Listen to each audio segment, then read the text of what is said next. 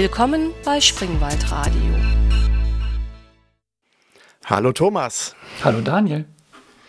So, wir sind jetzt hier wieder bei unserem Podcast und machen vielleicht zuerst unsere zeitliche Einordnung, die ja ähm, inhaltlich auch jetzt ein bisschen immer schwieriger wird. Wir dachten, Corona ist schon, ist schon die Krönung. Also wir befinden uns gerade im März 2022 und ähm, wir haben ja schon die letzten Einordnungen mal gemacht, dass Corona immer mehr dominiert und jetzt tatsächlich auch die Zahlen wieder höher gehen. Aber jetzt ist sozusagen noch als Bonusprogramm gibt es Krieg in Europa. Das ist, zieht einen auch ziemlich runter aktuell leider. Aber wir versuchen vielleicht so für uns als Therapie jetzt doch noch eine Folge mal einzusprechen. Ja, wir bleiben einfach maximal weit weg vom Thema Ukraine, Corona und anderen Dingen und versuchen so dann ein bisschen die Laune oben zu halten. Genau. Und zum Thema Laune hochhalten vielleicht. Äh, wir hatten vor knapp anderthalb Wochen ja auch, haben wir uns ja auch so mal wieder persönlich getroffen, obwohl wir ja eigentlich ähm, sehr weit entfernt in der Republik sitzen, normalerweise auch jetzt. Und ähm, da gab es nette Gespräche beim Spazierengehen und ähm, bei einem Gespräch hatte ich dann, ähm, jetzt nicht mit dir, sondern mit einem anderen Gesprächspartner, den Begriff Maker so mal fallen lassen, weil ich mich da schon so sehe, dass ich ein Maker bin.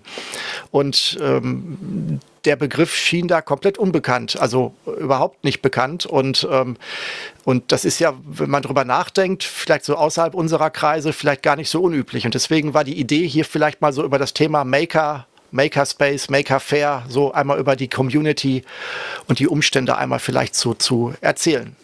Und vielleicht auch abzugrenzen, was jetzt ein Maker von einem Bastler, von einem Do-it-yourselfer oder ab, abgrenzt oder ob das alles dasselbe ist und was wir so machen, ähm, könnte vielleicht auch ganz interessant sein für den, für den Rest der Welt. Ja, das ist bestimmt spannend. Gerade gibt es ja bestimmt verschiedene Communities, die sich überschneiden und dergleichen. Ähm, vielleicht können wir ja trotzdem erstmal bei uns so anfangen, wie wir vielleicht in das Thema reingerutscht sind und ob wir uns beide als Maker bezeichnen würden oder vielleicht als Derivat davon oder wie auch immer.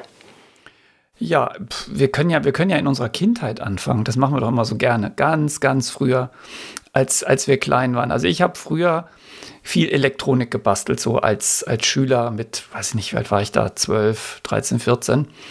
Ähm, und war aber irgendwann total frustriert, weil dieses ganze Elektronikgebastel, da fehlte mir, ich bin ja, mache ja auch gern, gern Programmierung und mit Sachen mit Computer und da fehlte mir einfach die, die Brücke.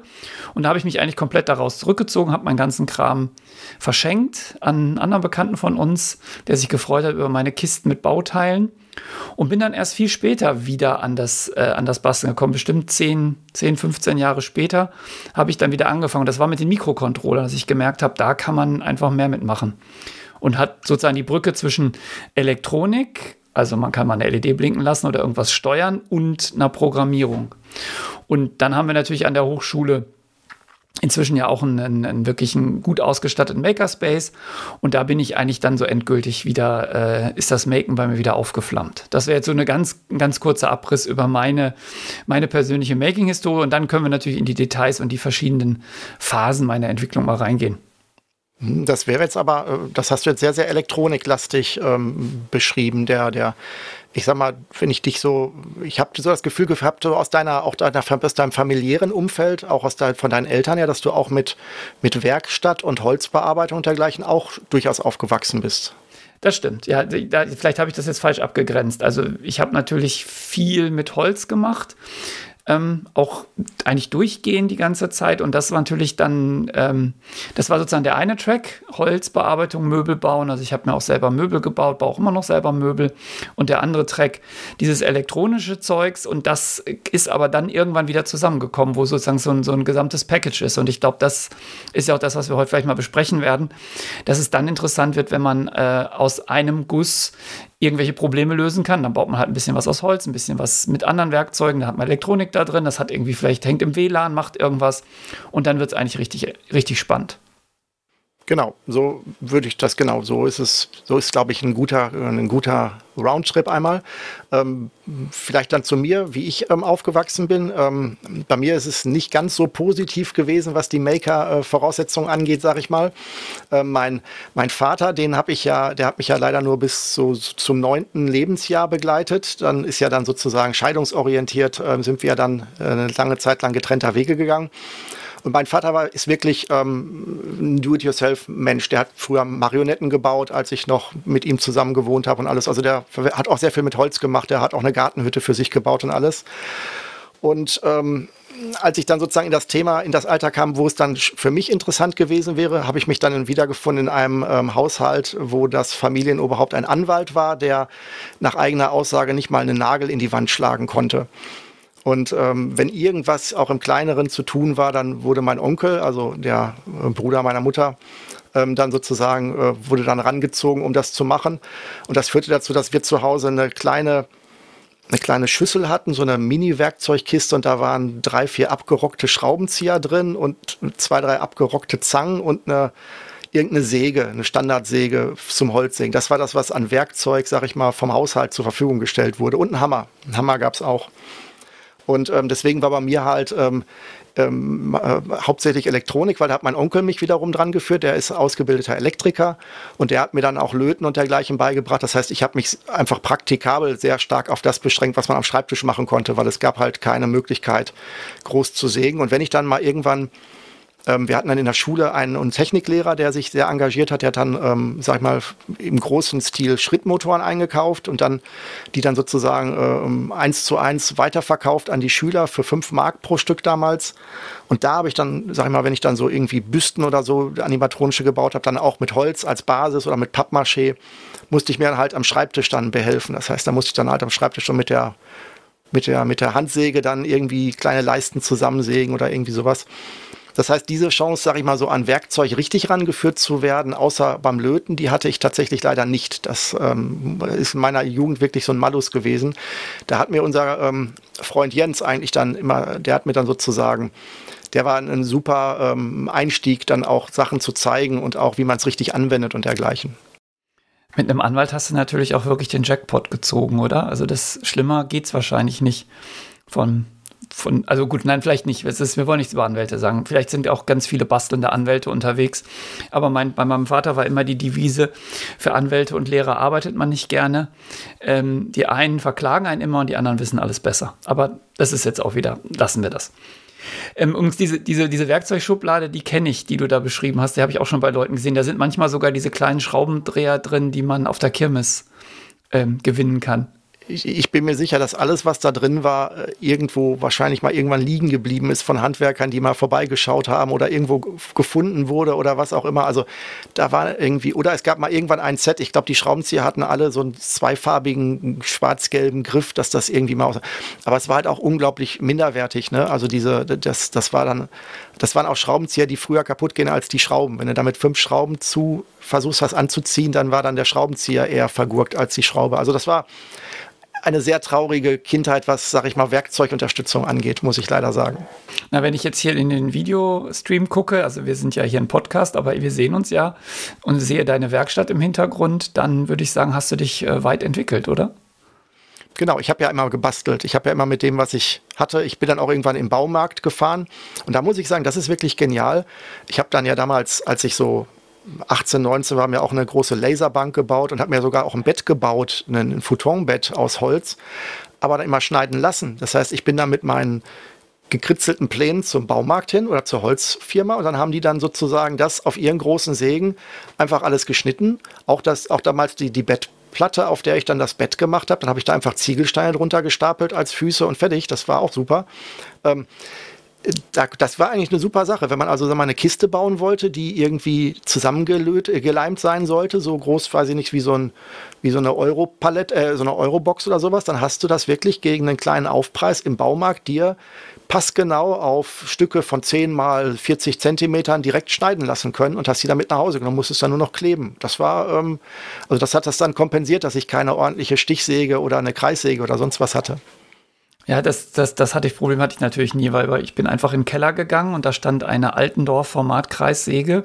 Das ist so ein Gerät, das einfach gigantomanisch ist und dann legst du einfach dein, dein Holz da drauf und, und sägst das. Ich habe dann irgendwie auch als Schüler schon aus so, ähm, und da müssen wir irgendwann aufhören von uns zu schwärmen, aber das machen wir jetzt nochmal ganz kurz, als, äh, als Schüler einfach aus einem wirklichen Buchenstamm ähm, am Ende einen ganzen Stuhl gebaut. Das heißt, der rot-blaue Stuhl, den kennst du ja, der bei mir steht, der ist wirklich aus dem Stamm geschnitten und alles wirklich jeden jedes Kant, jedes Kantholz äh, auf der großen Kreissäge gemacht. Und das ist schon interessant, wenn du von, vom, äh, von so einer Baum, so einem Stück Holz, was irgendwie direkt aus dem Baum geschnippelt ist, am Ende zu einem, zu einem Möbel kommst. Das macht natürlich schon echt Spaß. Und gibt ja auch Sachen, die die dir im Baumarkt nicht machen. Also gewisse sehr filigrane Arbeiten, da weigern die sich, weil sie Angst haben, sich die Finger abzusägen.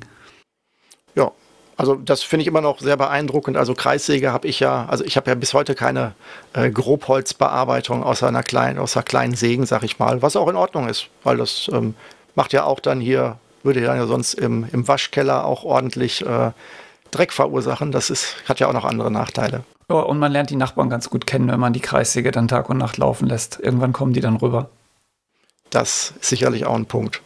Ja, genau. Also um jetzt vielleicht mal systematischer zu werden, jetzt haben wir, haben wir so ein bisschen äh, unsere, unsere Vergangenheit angeguckt. Das ist für uns ja auch immer ganz interessant, aber wahrscheinlich ist das nicht für alle Leute so, so wahnsinnig spannend. Also jetzt Jahr 2022, jetzt gibt es Maker und Makerspaces. Und vielleicht fangen wir einfach mal damit an, was, was ist eigentlich ein Maker? Wie würdest du das definieren?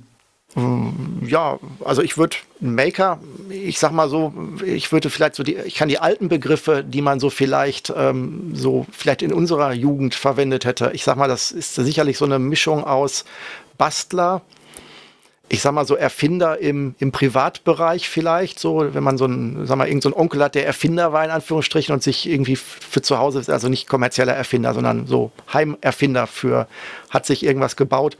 Ich sehe zum Beispiel bei meiner Mutter in der, in der, ähm, in der Gartenhütte, die hat sie ähm, damals übernommen von einem, von einem Herrn, der jetzt auch schon uralt ist. Und der hat damals ähm, da wohl eine Alarmanlage gebaut und die basiert auf einer, auf einer Vorrichtung, wo dann mit einem Motor eine Welle angetrieben wird, auf der verschiedene äh, äh, Scheiben sind mit verschiedenen Ausprägungen und die dreht sich und schaltet danach an einer bestimmte Schalter ein und wieder aus und dann geht da mal ein Licht an, eine Alarmsirene. Also das ist, und das ist alles aus Messing gefertigt, das sieht alles total Steampunk-mäßig aus.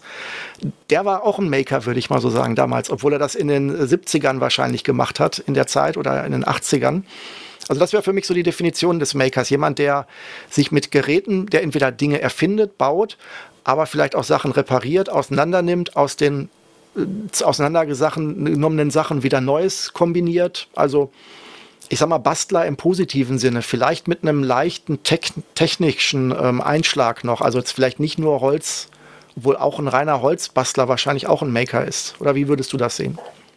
Also ich denke auch, dass das Entscheidende ist, glaube ich, das Kreative dass man sagt, also das ist natürlich egal, wie jeder kann sich nennen, wie er will, aber für mich ist, äh, ist das der interessante Aspekt, einfach dieser, dieses kreative Moment, dass man nicht nur ähm, sein, keine Ahnung, sein Motorrad nimmt und äh, da irgendwas dran repariert. Das ist auch eine Art von Basteln, die ist auch natürlich sehr befriedigend, aber da ist jetzt ja nicht unbedingt eine, was Neues, wird ja nichts Neues geschaffen, da wird nur wieder was in den ursprünglichen Zustand zurückversetzt und funktioniert danach wieder.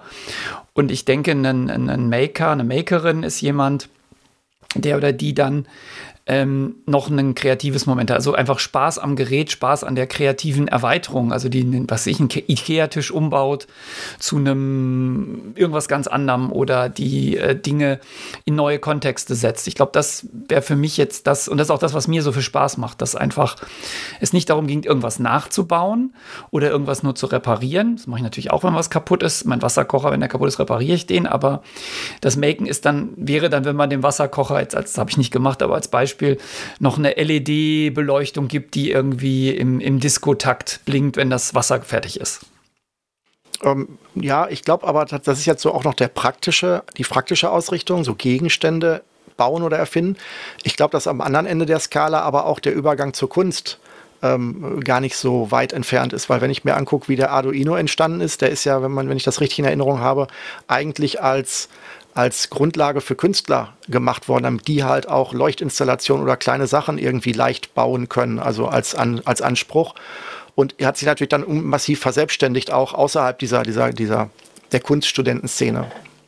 Aber das passt ja auch wieder zu dem Kreativ, dass man einfach sagt, Maker in unserem Sinne ist jemand, der ähm, einen kreativen Aspekt hat und das kann bis zur Kunst gehen. Also vom Wasserkocher, der nur ein paar Zusatzfeature hat, bis zum komplett nutzlosen, im, im positiven Sinne äh, Kunstobjekt ne, kann, kann das gehen.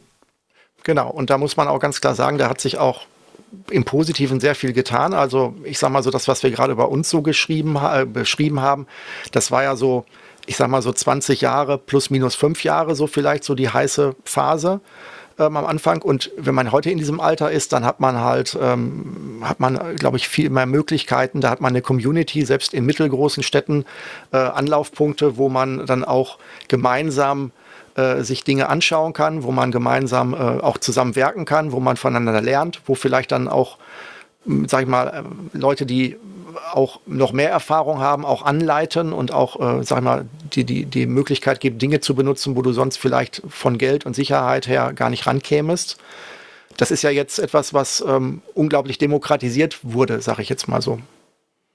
Genau, und das, das ist ja das, was in einem Makerspace passiert. Ne? Das, was du jetzt gerade beschrieben hast, ist ja ein Makerspace, also der Ort, an dem man maken kann. Also wir beide haben ja auch noch mal unseren privaten Space im Keller, an dem wir was machen können.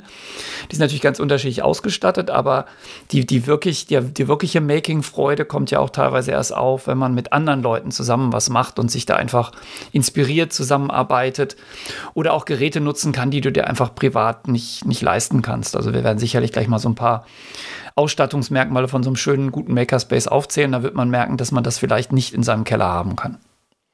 Genau, wobei auch vieles, also wenn wir jetzt mal spoilern, zum Beispiel 3D-Drucker, ähm, das ist mittlerweile ja so unglaublich günstig, dass du schon für unter, unter 200 Euro ein wirklich auch nutzbares Gerät ähm, ähm, dir zu Hause hinstellen kannst auf deinen Schreibtisch. Also das finde ich auch erstaunlich, was sich da getan hat in den letzten, ich sag mal so zehn Jahren. Und gerade 3D-Drucker ist ja ein Gerät, was du auch gerne zu Hause hast, weil das äh, ewig braucht, um irgendwas zu produzieren. Und wenn du dann die ganze Zeit irgendwo anders abhängen musst, um zu warten, ähm, klar, da lohnt sich das natürlich auch selber einzuhaben. Aber das sollten wir vielleicht systematisch angehen. Können wir mal machen. Wir ähm, gehen jetzt einfach mal ähm, virtuell durch einen Makerspace, oder? Wir stellen uns mal einen Makerspace vor. War, warst du schon mal in einem Makerspace, Daniel? Äh, ich muss zugeben, ähm, in der Form glaube ich noch gar nicht. Also in einem richtig, in einem Makerspace, der wirklich den Namen verdient, ähm, habe ich, ich habe viele Videos gesehen, also ich, ähm, ich, ich, gerade auch bei YouTube oder halt auch über was über die Zeitschrift Make und dergleichen, wo wir vielleicht auch gleich nochmal drauf kommen, äh, unterwegs ist. Aber vor Ort vorgestellt habe ich mich eigentlich nicht. Ich hatte es eigentlich immer mal vor. Es gibt hier in Bochum das Labor. Das ist halt ähm, auch so ein ähm, Makerspace halt, die sich halt auch mit, ähm, mit solchen Themen, aber auch so ein bisschen mit, ähm, mit äh, Digitalkompetenz und auch äh, Lockpicking und dergleichen beschäftigen. Also es ist nicht nur Make, sondern auch so ist eher so ein bisschen aus der Hacking-Making-Szene so zusammengemischt, wenn ich das richtig verstanden habe. Aber ich habe tatsächlich nie ähm, die Gelegenheit genutzt, das mal zu nutzen. Nee, tatsächlich nicht. Aber du bist da ja nicht mal äh, von dir rüberschau. Du bist ja sogar äh, mit einem ja sogar ganz streng verbandelt, ganz eng verbandelt an eurer ähm, Hochschule. Ja, also wir haben an der Hochschule ein, ein Makerspace seit, seit ein paar Jahren. Und bevor wir den eingerichtet haben, also eine Kollegin und ich, wir haben da eine Tour gemacht und haben, haben uns andere Makerspaces angeguckt. Also wir haben wirklich Makerspace Tourismus gemacht und das war sehr interessant, weil wir haben so ziemlich alles gesehen von solchen wirklich hochprofessionellen, von Firmen durchgesponserten Dingern, wo unfassbar teure Geräte standen bis hin zu wirklich ganz kleinen, ähm, von, von ein paar ähm, sehr bewegten und kreativen Leuten betriebenen Makerspaces.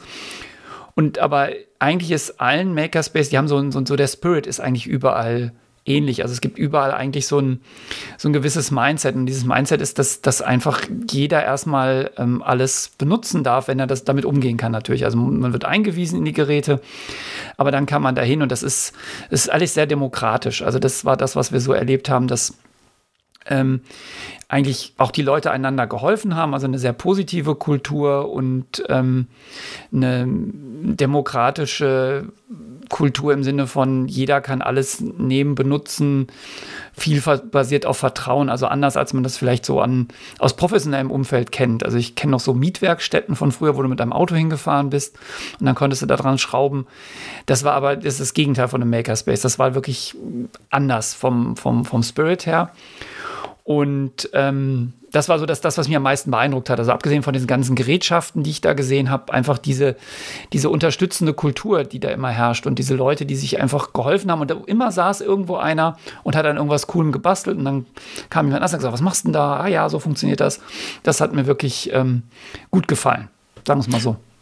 Ja gut, dieses, ähm, dieses Klima konnte ich ja auch schon mehrmals aufsaugen, wenn du zum Beispiel auf einer Maker Fair bist. Das ist ja auch, ich sag mal, so ein, so ein temporärer Makerspace. Da wird ja dann auch an den Ständen, also Maker Fair vielleicht ähm, haben wir noch nicht gesagt, ist, ähm, ist sozusagen ähm, jetzt äh, aus der Vor-Corona-Zeit noch, ähm, sind das ähm, ausgerichtete ja, Veranstaltungen, wo dann wirklich ähm, auch so Makerspaces oder auch Privatpersonen oder kleine Clubs hinkommen können und können zeigen, was sie so gebastelt haben. Und können dann halt auch versuchen, dafür zu werben.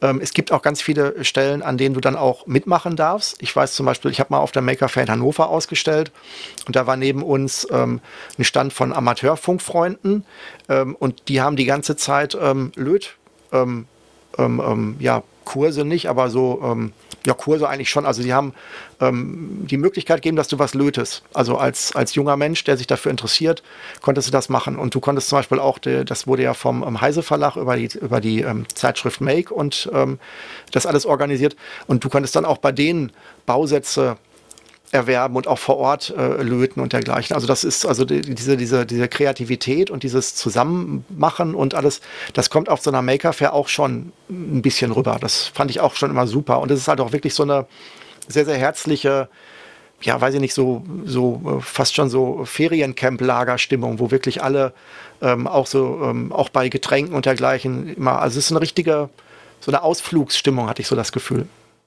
Ja, das ist das, was mir auch an dieser ganzen Nerdkultur eigentlich gut gefällt, dass die Leute eher ähm, tolerant und offen sind und nie so, also es gibt natürlich Ausnahmen, aber immer eigentlich weitergeben wollen, ihr wisst. Ich glaube, das, das ist, glaube ich, das zentrale ähm, Moment und das, auch wenn ich bei uns in einem Makerspace bin, ich versuche immer ähm, Wissen weiterzugeben. Ja? Also nicht für mich zu behalten und zu monopolisieren, sondern immer, äh, wenn jemand kommt und irgendwie ein Problem hat, dann gemeinsam eine Lösung zu finden und dabei natürlich das, was ich an Know-how habe, einzubringen. Und das habe ich auch in anderen Makerspaces eigentlich so erlebt. Also nette, fassen wir zusammen, es sind erstmal nette Orte. So, in denen nette Menschen gemeinsam an netten Dingen bauen, also nicht immer zwingend gemeinsam, aber sich gemeinsam helfen, an netten Dingen zu bauen. Und jeder, der eine Idee hat, ähm, kann da hingehen. Da gibt es dann immer verschiedene Modelle Manchmal musst du Mitglied werden, weil das irgendwie ja finanziert werden muss. Manchmal kannst du ähm, eine gewisse Anzahl von Malen einfach vorbeikommen und danach musst du Mitglied werden. Also ist, da gibt es jetzt verschiedene Modelle, aber die sind erstmal offen. Also jeder, jeder, der ähm, will, kann da auch mitmachen, kostet halt vielleicht manchmal ein paar Euro, aber ähm, es gibt da jetzt keine geschlossene Community. Das ist, glaube ich, das erste Wichtige.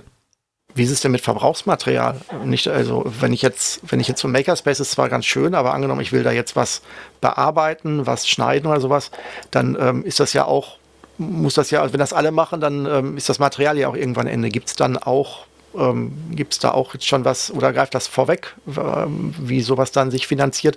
Oder macht man das dann, dann doch in so einer Art gemeinschaftlichen Ding, dass man sagt, heute wollen wir alle mal das und das bauen und ähm, wer Material, wir machen eine Sammelbestellung und wer mitmachen will, der äh, beteiligt sich dann, damit wir halt dieses Acrylglas zum Schneiden irgendwie besorgen können oder so? Also ich habe da verschiedene Dinge gesehen. Ich kann ja mal sagen, erstmal, wie wir das machen an der Hochschule in unserem Makerspace. Da kommt es immer ganz drauf an, warum jemand dort ist. Wenn das jetzt im Rahmen von einer Lehrveranstaltung ist, also wirklich Hochschulprojekt, also keiner, macht jetzt, wir haben ja auch Lehrveranstaltungen, wo Make ein Teil der, des Lehrinhalts ist, dann bezahlen wir natürlich das Material. Wenn jetzt ähm, Leute so daherkommen, dann äh, müssen die das Material mitbringen. Da muss man aber aufpassen, man kann halt auf dem Lasercutter kann man nicht alles schneiden. Deswegen ist, das, ist der Deal normalerweise, ähm, wir sagen denen, was für Material die kaufen müssen. Und wenn sie das nicht direkt dabei haben, dann geben wir den Material und die müssen dann halt beim nächsten Mal genau das Material wieder mitbringen. Also das ist so ein bisschen das, das Modell, weil wir kein Geld in die Hand nehmen können als Hochschule. Also wir, ich kann denen das nicht verkaufen.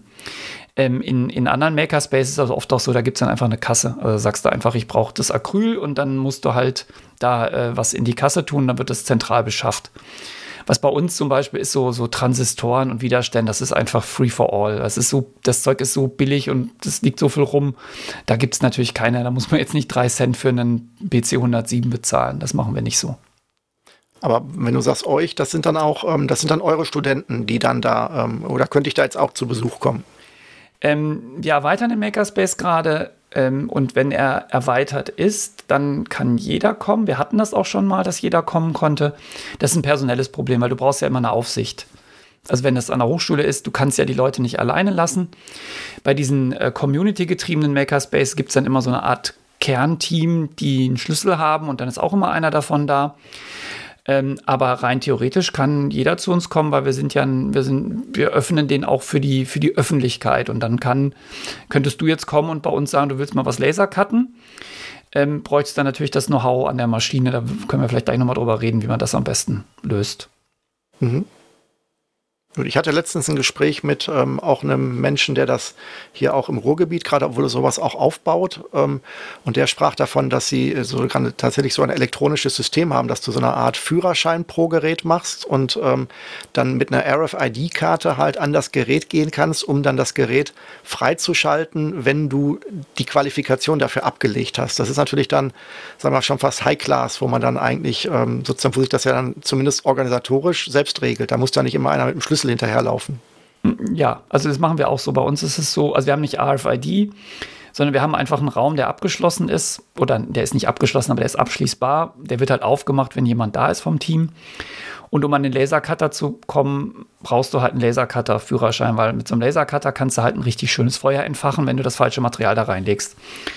Und das ist ein Online-Kurs und dann gibt es nochmal einen Live-Kurs und dann kriegst du am Ende, also sozusagen die, der letzte Schritt in dem Kurs ist dir den Führerschein zu lasern. Also das, das, das Produkt des Lasercutter-Kurses ist ein Lasercutter-Führerschein. An, ähm, an einem anderen Makerspace, die sehr große und sehr gefährliche Maschinen hatten, also wir reden von Drehbänken und so, da war das System, die waren abgeschlossen, wirklich mit einem physischen Schloss und du hast nach der Einweisung in die Maschine hast du einen Schlüssel bekommen und dann konntest du das aufschließen und das Ding benutzen. Hm, okay, klingt ja sinnvoll, gerade wenn es, sag ich mal, ähm, doch Sachen sind, die dein, dein Leib und Leben, Leben gefährden können. Ja, also mit einem mit Lasercutter kannst du halt die Hütte abfackeln und mit einer, mit einer Drehbank kannst du dir halt, wenn du da mit deinem, deinem Pulli oder deinen Haaren reingerätst, da kannst du dich halt auch umbringen. Also da muss man schon ein bisschen vorsichtig sein. Oh, erblinden kannst du auch noch, wenn du den Lasercutter komplett, äh, sag ich mal, wenn je nachdem, also wenn du dir die Mühe machst, ihn zu überbrücken beim Öffnen, also du kannst, wenn du richtig viel Unsinn im Kopf hast, kannst du, glaube ich, auch den Lasercutter noch, noch, auch, kannst du dich auch mit gefährden. Ja, wobei ja. unser Lasercutter ist, äh, ist, ist so ein, so ein, kommerzielles Gerät, was wirklich in Firmen steht. Da musst du dir schon sehr viel Mühe geben, um den zu überbrücken. Also der hat, der hat einige Sicherheitsvorkehrungen. Nur was, wofür, wofür, halt, wofür halt keine Sicherheitsvorkehrung hat, ist Feuer, weil das äh, ist einfach immanent dem, dem Lasercutten. Ähm, haben wir überhaupt erklärt, was ein Lasercutter macht? Wir haben schon die ganze Zeit hier reden über die Werkzeuge. Vielleicht sollten wir mal in die Werkzeuge einsteigen. Genau, fangen wir doch mit dem Lasercutter direkt an. Also einen ähm, Lasercutter, wie ich ihn kenne, ähm, die gibt es ja mittlerweile auch jetzt äh, immer weiter ähm, optimierter und auch demokratisierter. Mittlerweile kriegt man die sogar für einen, für einen angemessenen Preis als Desktop-Gerät, sage ich mal, wo du dann wirklich ähm, auch auf dem heimischen Schreibtisch Laser cuttern könntest, selbst ähm, und mit einem geringen Aufwand. Also praktisch gesehen ist es ist ein Lasercutter meiner Definition nach ein Gerät, wo du ein, ähm, ein Werkstück einlegst. Das kann verschiedene Materialien haben. Gerne genommen wird Holz, weil es, sag ich mal, die, die, das dankbarste Material ist vom, ähm, vom, äh, von, der, von der Bearbeitung durch einen Lasercutter. Du kannst aber auch Glas gravieren oder ähm, Acryl ist auch gerne gesehen, weil du Acryl halt sonst äh, deutlich schwieriger von Hand schneiden kannst, gerade wenn es sauber sein soll. Mit der Säge hast du dann ja auch immer ausgefranste Ecken. Wenn jetzt mit, also wenn ich mit der Stichsäge ein, ein, ein, mir einen Bierdeckel in rund aus einer Acrylplatte, die vielleicht drei Millimeter dick ist, schneiden wollte, dann wäre das schon eine Herausforderung. Jetzt nicht nur, weil ich da, also glaube ich mal, nicht nur, weil ich da wenig Erfahrung oder wenig Training habe mit der Stichsäge, aber ich glaube, selbst für den Profi wäre das doch schon eine interessante Sache, weil er müsste dann ja nach die Kanten auch noch polieren, damit sie wieder äh, äh glasklar werden. Sonst hast du ja das alles so weiß. Also sowas ist halt etwas, was du, wo du halt schon siehst, dass es mit dem Lasercutter gemacht wurde heutzutage. Und ähm, deswegen, also so Holz, Acryl, das sind so, glaube ich, so die zwei primär attraktivsten Sachen. Du kannst auch Stoffe natürlich schneiden, Filz und dergleichen. Leder, wenn es, wenn du den Geruch abkannst, sag ich mal, das ist teilweise wohl auch nicht ganz so toll. Und du kannst ähm, mit den Lasercuttern, von denen wir jetzt sprechen, ähm, Metall ähm, äh, ja, gravieren, sag ich mal. Also wenn du eine eloxierte äh, Aluminiumplatte hast, kannst du das Eloxierte damit wieder abtragen und dann sozusagen deine Gravur machen. Ansonsten hört es bei Metall, bei den Sachen, die man, sag ich mal, so in einem kleineren Makerspace oder für zu Hause hat, eigentlich schon relativ schnell auf, weil die Laser halt einfach die Leistung nicht haben, um Metall zu schneiden. Ja, das ist, glaube ich, auch ein physikalisches Problem, weil das äh, Metall dieses Licht nicht absorbiert, so wie es das absorbieren müsste, um sich so weit zu erhitzen, dass es äh, geschnitten wird. Also bei den, bei den Frequenzen, also bei den äh, Laserarten, die unsere Lasercutter haben, die wir so benutzen. Genau, da gibt es ja auch schon für, für die, selbst für den Heim- und Maker-Bereich gibt es ja zwei Arten von Lasercuttern. Einmal gibt es die Diodenlaser, die im Endeffekt, die man schon für zweistellige Eurobeträge teilweise bekommt, wo einfach wirklich einer aus einem äh, aus einem DVD-Brenner die Brenndiode sozusagen verwendet, die dann mit mit kleinen Motoren, Schrittmotoren oder im Extremfall auch über Motoren, die auch wieder aus dem DVD-Player sind, ähm, ähm, hin und her fahren kann auf der XY-Achse und damit dann auf ähm, ja, auch mit, das ist natürlich kein richtig leistungsfähiger Laser, aber der kann dann, sag ich mal, Holz gravieren oder auch Papier schneiden, sag ich mal, wenn man das ähm, benutzt. Da fängt es dann an, das sind wirklich so die, die kleinen ähm, Bastelgeräte. Und ähm, dann die nächst, die nächstgrößere, ähm, es gibt dann auch Dioden, die leistungsfähiger sind, gibt es auch Industriedioden und sowas. Und dann, die werden aber auch immer bewegt. Das heißt, da wird wirklich die Diode über dem Werkstück hin und her bewegt und brennt dann einfach da, wo sie drauf schaut, ähm, entweder ähm, Löcher oder trägt da was ab. Und dann kommt halt dann, irgendwann geht es dann zu der nächstgrößeren äh, Lasercutter-Stufe. Da ist dann halt das Laser, äh, die Laserröhre festmontiert, weil die besteht dann aus einer teilweise 40, 50 Zentimeter langen Glasröhre, die dann in der Regel auch wassergekühlt ist. Und da wird dann mit Hochspannungsenergie, äh, wird da drin ein, ein, ähm, ja, ein Gas äh, angeregt, das dann den Laserimpuls als also als, als, als Laserstrahl aus dieser Röhre schießt und dann wird über ein Spiegelsystem, das bewegt wird, dann halt dieser Laserstrahl auf die Stelle gelenkt, wo es gebrannt, wo es ähm, weggebrannt werden soll. Das heißt, da ist dann die Röhre so groß und so erschütterungs äh, äh, ja, empfindlich, dass man die nicht mehr bewegen kann, sondern da muss man halt den Strahl umlenken, da wo er hin soll. Das wären jetzt so meine zwei Dinge, die ich so als Lasercutter kenne. Genau, das ist, das ist, glaube ich, gut zusammengefasst. Also Lasercutter, muss man sich vorstellen, schneidet einfach zweidimensional. Ne? Du legst irgendeine Platte rein und die wird in irgendwelchen Formen, die du möchtest, die können relativ beliebig sein, rundeckig, äh, spiralförmig, wie auch immer, aber du hast immer ein flaches Material, was du schneidest. Und die ganzen also Lasercutter, die ich so kenne, die können auch gravieren. Also du könntest damit auch noch Gravuren machen. Das ist einfach, man, man gibt halt weniger Energie auf den Laserstrahl, dann geht er nicht so tief rein und dann ist es einfach eine, eine Gravur.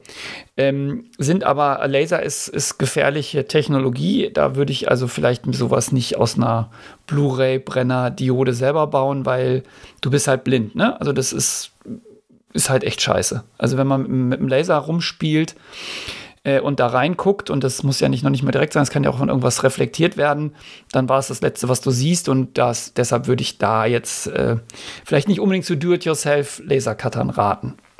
Da sollte man sich aber auch nicht täuschen lassen, weil es wird, sowas wird unglaublich viel angeboten. Also wenn du zum Beispiel mal so auf den Crowdfunding-Plattformen guckst, dann werden so kleine Roboterarme angeboten, so für unter 1000 Euro. Und Du kannst auf diese Roboterarme vorne verschiedene Aufsätze drauf machen. Das heißt, du hast einen Roboterarm, der kann halt sich dreidimensional im Raum bewegen. Und dann gibt es bei den teureren Sachen gibt es dann halt ähm, Erweiterungskits. Da kannst du dann halt sagen, okay, ich möchte vorne einen Sauggreifer haben, mit dem kann ich dann Sachen auf so, Bausteine hochheben und stapeln. Das, was man mit dem Roboterarm so in der Fabrik machen würde, so zum Rumspielen. Und dann gibt es halt das Erweiterungsset 3D-Drucker. Das heißt, du kannst vorne eine 3D-Druckdrüse drauf montieren. Dann kannst du diesen Roboterarm auch als 3D-Drucker missbrauchen, dass du halt vorne, 3D-Drucker kommen wir ja auch gleich noch drauf, im Endeffekt die, die, ähm, die aus äh, Schmelzmaterial arbeitenden 3D-Drucker, die sind ja wie so eine miniaturisierte Heißklebepistole, wo einfach vorne so eine heiße Plastikwurst rauskommt und die, die wird dann mit dem 3D-Drucker, mit dem Druckkopf hin und her bewegt und daraus entsteht dann das 3D-Objekt. Und das kann man halt auf diesen, auf diesen Roboterarm vorne auf, drauf montieren als Aufsatz.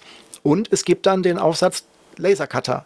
Und dann montierst du einfach vorne auf diesen frei im Raum beweglichen Roboter, den du auf deinen Schreibtisch stellst, der dann erstmal kein Gehäuse hat, kannst du auch die Laserdiode drauf montieren und damit dann halt irgendwas lasern. Und dann hast du natürlich recht, wenn du damit Metall laserst, selbst wenn du nicht in den, ähm, in den, äh, in den Strahl von unten reinguckst, kann das Metall oder das äh, alles, worauf du laserst, kann das ja auch schön reflektieren in dein Auge. Das heißt, du bräuchtest eigentlich dann tatsächlich ein Gehäuse oder auch noch oder, oder auch noch eine Laserschutzbrille, die für die Laserklasse dieser Diode ausgerichtet ist. Also äh, und die Chinesen verkaufen auch eine ganze Menge Bausätze, die das alles nicht dabei haben. Also da muss man tatsächlich aufpassen. Guter Hinweis: Alles, was du da kaufst, selbst wenn es professionell aussieht, muss nicht ähm, muss nicht wirklich ähm, sicher sein.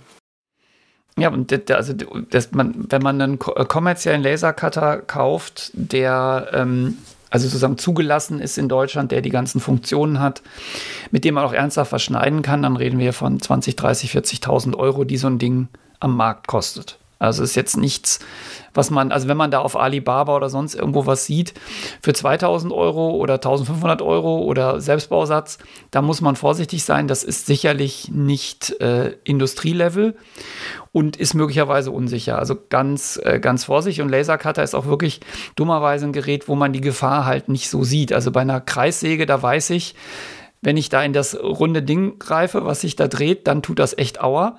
Und beim Lasercutter ist das halt nicht so gut sichtbar, das, das, das Risiko, weil diese CO2-Laser, die da häufiger verbaut sind, äh, der Laserstrahl ist unsichtbar. Man sieht den nicht. Du hast, manchmal hast du noch so einen, so, einen, so, einen, so einen roten Laser da eingebaut, das ist aber nur ein Laserpointer, einfach, der nur benutzt wird zum Positionieren. Und dann denkt man, ah, wenn ich das rote Ding nicht befummel, dann kann nichts passieren. Aber das ist nicht der Laser, sondern das ist nur ein, ein Hilfslaser. Und den wirklichen Laser siehst du gar nicht. Also das, äh, ich, ich weiß, ich reite jetzt ein bisschen viel drauf rum, aber Augenlicht ist echt wertvoll.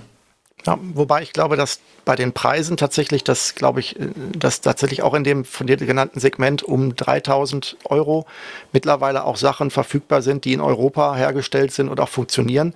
Die haben dann halt nur nicht die Schneidekraft, wie du und die auch die Größe, wie du sie kennst. Also ähm, solche Geräte stehen dann oft bei in Handyläden, um dann Handys zu gravieren, wo du dann halt dein Handy reingibst und dann kriegst du auf die Metallrückseite kriegst dann deinen deinen Namen drauf graviert. Und ich habe den Namen jetzt vergessen. Es gibt auch eine Firma, die ist auch die die auch wirklich richtig geile Desktop-Geräte macht, ähm, auch mit einem hohen Sicherheitsanspruch und allem. Ähm, da geht es, glaube ich, auch schon knapp unter 4000 Euro los. Also das ist dann aber halt, ähm, da kannst du dann maximal A4 bis A3 mitschneiden und ähm, hast halt auch eingeschränkte Sachen. Dafür ist es aber unglaublich einfach zu bedienen und auch auf Sicherheit dann geachtet. Also 20.000 glaube ich nicht, dass es, es sei denn, du willst wirklich ernsthaft Laser schneiden, aber so im, im, im ich sag mal so im kleinen Bereich, ähm, so für, für, für so für Designer, die, sag ich mal, mit kleineren Teilen auch irgendwie noch was machen wollen, geht es, glaube ich, schon auch sicher einen Tick früher los. Ja, gut, ich wollte jetzt nicht sagen, man muss 20.000 Euro ausgeben, ähm, aber wenn man, einen, wenn, wenn man so einen, so einen professionellen Lasercutter hat, der halt auch wirklich dickeres Material schneiden kann und der kostet irgendwie von einer deutschen Firma, ähm, also Trotec oder von äh, Epilog oder wie die heißen, kostet der dann 20.000. Dann denkt man, oh, guck mal, hier habe ich im Internet gefunden, das sieht genauso aus, das Gerät, das kostet nur 2.000. Da wäre ich dann vorsichtig. Äh, ist das Mr. Laser, der diese, der Desktop? Ich glaube ja, der hat so eine sehr orangene ähm, ähm, Deckelplatte und das ist auch eine, also gut, wir kriegen da nichts für, aber ich finde das auch, insofern, wenn man jetzt vom Lasercutter vielleicht noch spricht, muss man sagen, was auch wenn jemand sich überlegt, einen Lasercutter anzuschaffen, Software ist da auch ein unglaublich wichtiger ähm, Punkt, weil ähm, man muss ja bedenken, man hat da ein, ein, man legt da ein Stück Holz oder irgendwas rein und am Ende möchte man da was rausbekommen und ähm, das muss man ja irgendwie designen, was da drauf kommt. Und man muss es vielleicht aber auch alignieren. Also angenommen, ich habe, das Holz hat schon eine bestimmte Form. Ich habe mein, ich lege da mein Handy rein und ich will was drauf lasern.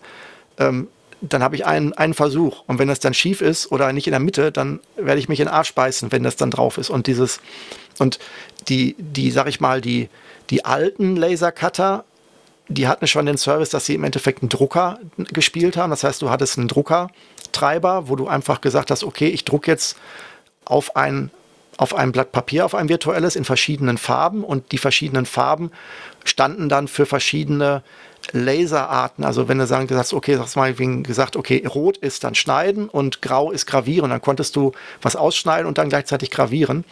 Und das hat sich, ähm, das hat, glaube ich, dieses Gerät, von dem du gerade sprachst, ähm, das hat das so weit perfektioniert, dass da eine Kamera drin ist. Das heißt, ähm, das fährt einmal über das Werkstück, filmt das Teil, was im Lasercutter drin liegt, ab, bringt dir das Bild auf dem Bildschirm und dann kannst du wie in so einem, in so einem Ebenen äh, Ansicht von Photoshop kannst du sozusagen, siehst du das Originalteil und kannst darauf rummalen oder deine, deine Laserzeichnung auf diesem eingescannten Bauteil live ablegen und wenn du das dann lasern lässt, dann ist es auch genau drauf, weil das halt verzerrungsfrei wirklich eins zu eins ist. Und das ist natürlich etwas, wo man sagen muss, das ist, das ist, das habe hab ich bis vor einigen Jahren noch gar nicht gesehen. Das finde ich natürlich unglaublich komfortabel und auch praktisch. Ja, das, ich glaube, ich habe das mal in einer, irgendwo in der Demo gesehen. Wir haben unser Lasercutter an der Hochschule ist tatsächlich noch das alte, die alte Technik, das ist einfach ein Drucker. Das hat den Vorteil, du kannst aus jedem Programm halt da drauf drucken, weil das ist einfach nur ein Drucker. Und wir verwenden da ganz unterschiedliche Software. Es muss halt irgendwas sein, was, mit dem man relativ exakt Linienzüge machen kann. Manche nehmen Inkscape, manche nehmen Illustrator. Ich habe viel mit AutoCAD gemacht. Ähm, ja, aber das, das ist dann eigentlich, am Ende schneidest und gravierst du und dann bist du fertig damit. Das ist sozusagen der, der Lasercutter. Das ist sicherlich etwas, das, da freut man sich, wenn man das in einem Makerspace hat. Genau, und da kann man halt auch wirklich, ähm, wenn man Acryl schneidet und sich das Ergebnis anguckt, das ist teilweise schon beeindruckend, was man damit machen kann. Ja, wenn du Acryl schneiden sagst, muss man noch daran denken, ein Lasercutter ist nur so gut wie seine Absauganlage. Ähm, also man, wenn man so einen Lasercutter hat und stellt den irgendwie ohne jegliche Absaugung hin, legt ein Stück Acryl rein und schneidet das, das macht man nur einmal im Leben. Das kenne ich von damals, als ich noch jugendlich war und dann irgendwann mal beim Löten auf einem viel zu unsauber vollgestapelten Schreibtisch, auf dem ich gebastelt habe, dann den Lötkolben aus Versehen mal auf eine CD-Hülle gelegt habe. Äh, das äh, ist ähnlich beißend in der Nase, würde ich mal sagen. Ja, also der, tatsächlich, wenn Acryl auf der, auf der Kreissäge oder im Lasercutter, das ist ein Geruch, den, da kann man sich sein ganzes äh, Leben dran erinnern, wenn man den einmal hatte. Genau, den bekommst du auch schlecht aus, dem, aus der Werkstatt wieder raus oder gar aus dem Desktop-Bereich. Also wenn du das im, in, sag mal, in deiner Küche machen würdest, dann ist es sicherlich ein großer Spaß. Genau, also das sollte man nicht machen. Deswegen also Lasercutter immer auch an, an, eine, an eine Absauganlage denken. Am besten noch mit einem Aktiv, Aktivkohlefiltersystem, wenn man das äh, braucht, ähm, um einfach die Gerüche da rauszuziehen. Oder halt nach draußen pusten. Ähm, das kann man auch machen, wenn man, wenn man irgendwo auf dem Land lebt und nebenan keiner da wohnt. Lasercutter haben wir jetzt genug geschwärmt. Äh, vielleicht kommen wir zum nächsten Gerät. Und das ist etwas, das habe ich deutlich nach dir entdeckt. Das ist der 3D-Drucker. Genau, ähm, das ist sicher, ich würde auch mal so sagen, das ist sicherlich neben dem Lasercutter sind das so die beiden Sachen, die man wahrscheinlich so am ehesten auch erwähnen würde, weil sie äh, beide beeindruckend sind und beide auch häufig dann in Makerspaces auch vorhanden sind. Ich muss zugeben, dass ich ähm, dass ich an 3D-Drucker eigentlich nur als, als faulen Kompromiss gekommen bin damals. Und zwar, als ich mich für 3D-Drucker interessiert habe, das ist ja schon viele Jahre her. Ich weiß jetzt gar nicht mehr genau wann. Da, damals gab es die noch gar nicht zu einem akzeptablen Preis zu kaufen. Ähm, eigentlich wollte ich immer einen Lasercutter haben und das war noch unglaublich viel teurer. Und aus einer und sozusagen als, als Frustreaktion ähm, habe ich dann damals mir einen 3D-Drucker gebaut, weil ich irgendwie so als, als, als Ersatz dafür ähm, das gemacht. Und das, den, ähm, den habt ihr jetzt an der FH stehen, glaube ich, weil ich den ja nicht mehr verwenden kann. Und das ist noch ein wirklich richtig, richtig äh, rudimentäres Gerät. Das heißt, das war damals der Rap, Rap, wie hieß der, glaube ich, vom Bits from Bytes war das. Und das war ein Bausatz. Das heißt, du bekamst eine, eine Anzahl von Stangen und Gewindestangen und Kugellagern und wiederum auch lasergekatteter Teile, das sozusagen, weil das Ding bestand aus Acrylteilen, die man dann mit Schrauben und anderen Dingen zusammengeschraubt hat, dass sie am Ende eine, eine, eine quadratische hohle Box gaben. Und alle und die Seitenwände oder die, die, die, die, ähm, die, ähm, yes, im Endeffekt war es ein, ein Würfel, der nur aus Stangen an den Rändern bestand. Und an diesen Stangen konnten die Achsen des, des Druckkopfs entsprechend hin und her fahren. Und es war halt so unglaublich Eigenbau, dass man damals die, ähm, den, ähm, den Druckkopf, der ja dafür da ist, zu erhitzt zu werden, wie bei einer Heißklebepistole. Das heißt, du hast im Endeffekt, ein 3D-Drucker funktioniert halt so, dass du also bei diesem FDM-Druckern, dass du eine, eine kleine, eine kleine, eine kleine unendlich aufgerollte äh, Nachführung von Plastik hast. Also du hast eine Rolle mit Plastik, meistens so drei Millimeter im Durchmesser, in verschiedenen Farben. Und die wird durch eine Miniatur-Heißklebepistole gepresst und kommt dann unten als heiße Wurst raus. Und damit kann man dann halt, indem der halt dann immer Bahnen abfährt, kann man damit dann Schicht für Schicht etwas drucken. Und selbst diese, selbst diese, diese Heißklebe, diese, diesen, diesen, diesen Druckkopf musste man damals selbst machen. Das heißt, du hast ein, ich habe ein gedrehtes Stück ähm, Metall bekommen, wo dann in der Mitte diese Führung drin war. Und da musste ich dann mit so einer Art feuerfesten Zement dann als Knetgummi dann das Ding ummanteln. Da musste ich einen Draht drum wickeln, dann wieder mit feuerfestem Zement und dann noch mehrere Schichten. Dann wurde da noch ein Widerstand dran gemogelt und dann musste ich das im normalen Backofen aushärten, bis das fertig war. Und dann wurde das nochmal mit so einem, mit so einem Wärmeschutzmaterial äh, ummantelt. Das heißt, ähm, selbst diese, diese, dieses Hitzelement hat man selbst gewickelt damals zu der Zeit. Also ich habe wirklich diesen, diesen 3D-Drucker wirklich von Grund auf ähm, hochgebaut und nur lediglich die Platine, die dabei war zum Steuern der Schrittmotoren, die war schon fertig und konnte angeschlossen werden. Und das war unglaublich äh, spannend und auch lehrreich und ähm, aber auch sehr nacharbeitungsbedürftig. Also an diesem 3D-Drucker hat man mehr getuned und eingestellt, als dass man ihn wirklich, sag ich mal, wie die heutigen Geräte, äh, äh Datei rein, Objekt raus, ähm, war damals noch nicht so. Ja, wir benutzen den, äh, den hast du uns ja geschenkt. Wir benutzen den auch nicht, um produktiv zu drucken, sondern um zu erklären, wie ein 3D-Drucker funktioniert. Weil bei dem Ding alles offen ist, kann man das sehr gut sehen, wie das genau funktioniert. Und äh, die anderen 3D-Drucker, wir haben ja noch drei andere, ähm, die sind halt geschlossen, da kann man das nicht so gut erkennen. Deswegen als, als Anschauungsobjekt ist das Ding auch nach all den Jahren noch äh, im Einsatz und zeigt einfach den Studierenden, wie man am 3D-Drucker intern aufgebaut ist. Genau, und das ist aber jetzt, ähm, das ist auch schon sozusagen die, die erste Generation von den demokratisierten 3D-Druckern. Und äh, mittlerweile, da habe ich aber noch keine Erfahrung mit, obwohl es vom Preis-Leistungs-Verhältnis mittlerweile auch sehr greifbar ist, sind ja dann die, ähm, die lichtorientierten und harzorientierten 3D-Drucker, wo man im Endeffekt nicht ähm, mit dieser, mit dieser ähm, Plastikwurst durch diese Mini-Heißklebepistole ähm, ähm, arbeitet, sondern wo man ein, eine Wanne hat mit einem, mit einem lichtempfindlichen Harz, das also bei Lichtkontakt aushärtet. Und dann ist in dieser Wanne unten am Boden ist ein Bildschirm eingebaut, ein kleines LCD-Display. Und ähm, es wird von oben eine, eine, eine, eine Art Trägerplatte auf dieses Display gedrückt, das sozusagen, also in diese Wanne wird dann eine, eine, eine, eine waagerechte Platte, ähm, so auch so groß, sag ich mal so weiß ich nicht, meistens ist das so irgendwie 10 mal 12 Zentimeter oder so. Also größer ist das dann bei den Dingern, die man heutzutage so günstig bekommt, nicht. Und diese, diese Platte wird dann genau auf diese auf diesem Bildschirm gelegt, sag ich mal. Das heißt, dass diese Platte genau den Bildschirm abschließt und sozusagen wie so eine, wie auf diesem Bildschirm liegt. Und dann wird es per Schrittmotor wird diese Platte einen ganz kleinen Teil hochgehoben, das von der Seite dieses Harz zwischen Bildschirm und Platte äh, einfließen kann.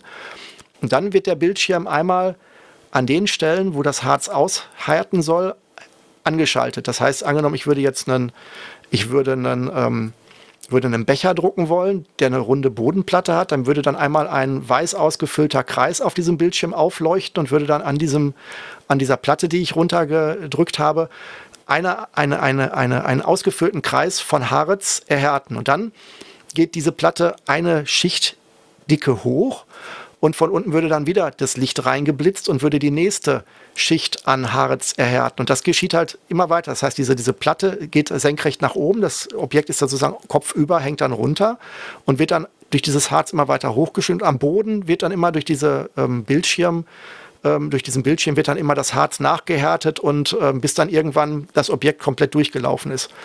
Und ähm, der Vorteil davon ist halt, dass man ähm, dass, dass man diese Schichten nicht hat, diese, die, die, die Klebepistole hat, weil da machst du ja Schicht auf Schicht und die sind halt nie so 100% flüssig, dass sie ineinander verfließen, sondern sie sind an den Grenzflächen so ein bisschen verklebt und übereinander, aber sie sind nicht, es wird nicht aus einem Guss. Das heißt, du hast bei diesen äh, harzverhärteten Sachen hast du eine viel größere Integrität des, des Materials, das dann entstanden ist. Und du hast halt eine unglaublich viel höhere Auflösung. Du hast die Auflösung so hoch, wie dieses Display ist. Und das sind teilweise Handy-Displays mit weiß ich nicht wie viel DPI, also unglaublich hoch, während die Auflösung beim äh, FDM 3D-Drucker durch die durch den Durchmesser deiner Plastikwurst bestimmt ist. Und wenn du da was Großes mit drucken willst und du machst eine ganz kleine Auflösung, dann druckt das Ding Tage. Und wenn du ähm, es feiner machst, dann wird es halt sehr grob, also wenn du es gröber machst, dann wird halt, merkst du halt, dass es sehr grob und raspelig ist auf der Oberfläche. Ja, wir haben, wir haben jetzt so ein, ähm, harzbasierten Drucker seit ein paar Wochen an der Hochschule. Ach was. Ja, und es ist, ähm, es ist interessant. Also es ist tatsächlich, es ist jetzt nicht rasend schnell verglichen mit einem anderen 3D-Drucker, weil auch dieser Prozess mit dem Licht braucht. Also wir haben da neulich was mit gedruckt. Es geht schon schneller ein bisschen, aber das Ergebnis ist unfassbar, weil es komplett glatt ist. Also du hast, du merkst, du siehst keinerlei, ähm, bei, bei diesem, wie du gerade sagst, bei diesem, bei diesem Wurstsystem ist wie früher, wenn man in der Schule versucht hat, mit so, mit so Tonwürsten einen, einen Topf, äh, einen Becher zu machen. Das heißt, du siehst ja immer die Würste und das ist, das ist da nicht mehr so. Was ein bisschen ätzend ist, ist dieses Harz. Also man muss da mit diesem Harz hantieren, das klebt wie Sau. Und du musst es dann abwaschen am Ende. Und deswegen haben wir, ähm, haben wir da Kanister mit Isopropanol stehen, ähm, um dann in so einer, also da ist so eine Waschmaschine dazu, da kommt das da rein und dann wird das quasi da drin durchgewaschen. Aber ich habe jetzt hier ein Ergebnis liegen, ich habe mal einen, einen Testdruck gemacht, das ist wirklich grandios, was da rauskommt. Also es macht, macht echt Spaß. Beim ersten haben wir nicht schnell genug gewaschen, da ist es so ein bisschen rau geworden, aber das zweite, das kam dann sofort in die Waschmaschine und äh, es ist wirklich beeindruckend von der, von der Qualität. Und was ich da auch gelernt habe, ist, ähm, da das Harz abfließen muss, musst du alles schräg drucken. Also du, du, du würdest einen Würfel nie als Würfel drucken, wo die flache Seite unten ist, sondern du würdest ihn immer ähm, sozusagen mit der Kante nach unten drücken, weil sonst das Harz nicht schnell genug und gut genug abläuft. Und was du auch leider nicht ver, äh, vermeiden kannst, was beim, bei dem anderen Drucker halt auch ist, du musst halt Stützstrukturen zum Teil halt auch bauen, weil du halt trotzdem nicht in die Luft drucken kannst, obwohl natürlich das, das Harz umfließt. Aber ähm, wenn du jetzt ja, also äh, etwas mit Überhang, also ist jetzt schwer zu erklären, aber wenn du, du musst dich ja von einer Seite dem Objekt nähern und es äh, aufbauen von da. Und wenn, wenn du etwas hast, was, sag ich mal, so sichelförmig wäre und würde dann äh, auf der einen Seite der Sichel wieder hochgehen, dann kannst du ja nicht ins, dann kannst du ja nicht in die Luft, in den luftleeren Raum drucken. Das ist bei dem, bei dem ähm, bei dem Drucker, der mit diesen äh, Plastikwürsten arbeitet, ist das offensichtlicher, weil dann sieht man halt richtig, dass die Schwerkraft halt da, ähm, dass er in die Luft druckt und dann fällt das alles runter, weil er einfach in die, weil er seine Wurst halt in, in Boden, ins Bodenlose rausdrückt, dann fällt die einfach auf den Boden.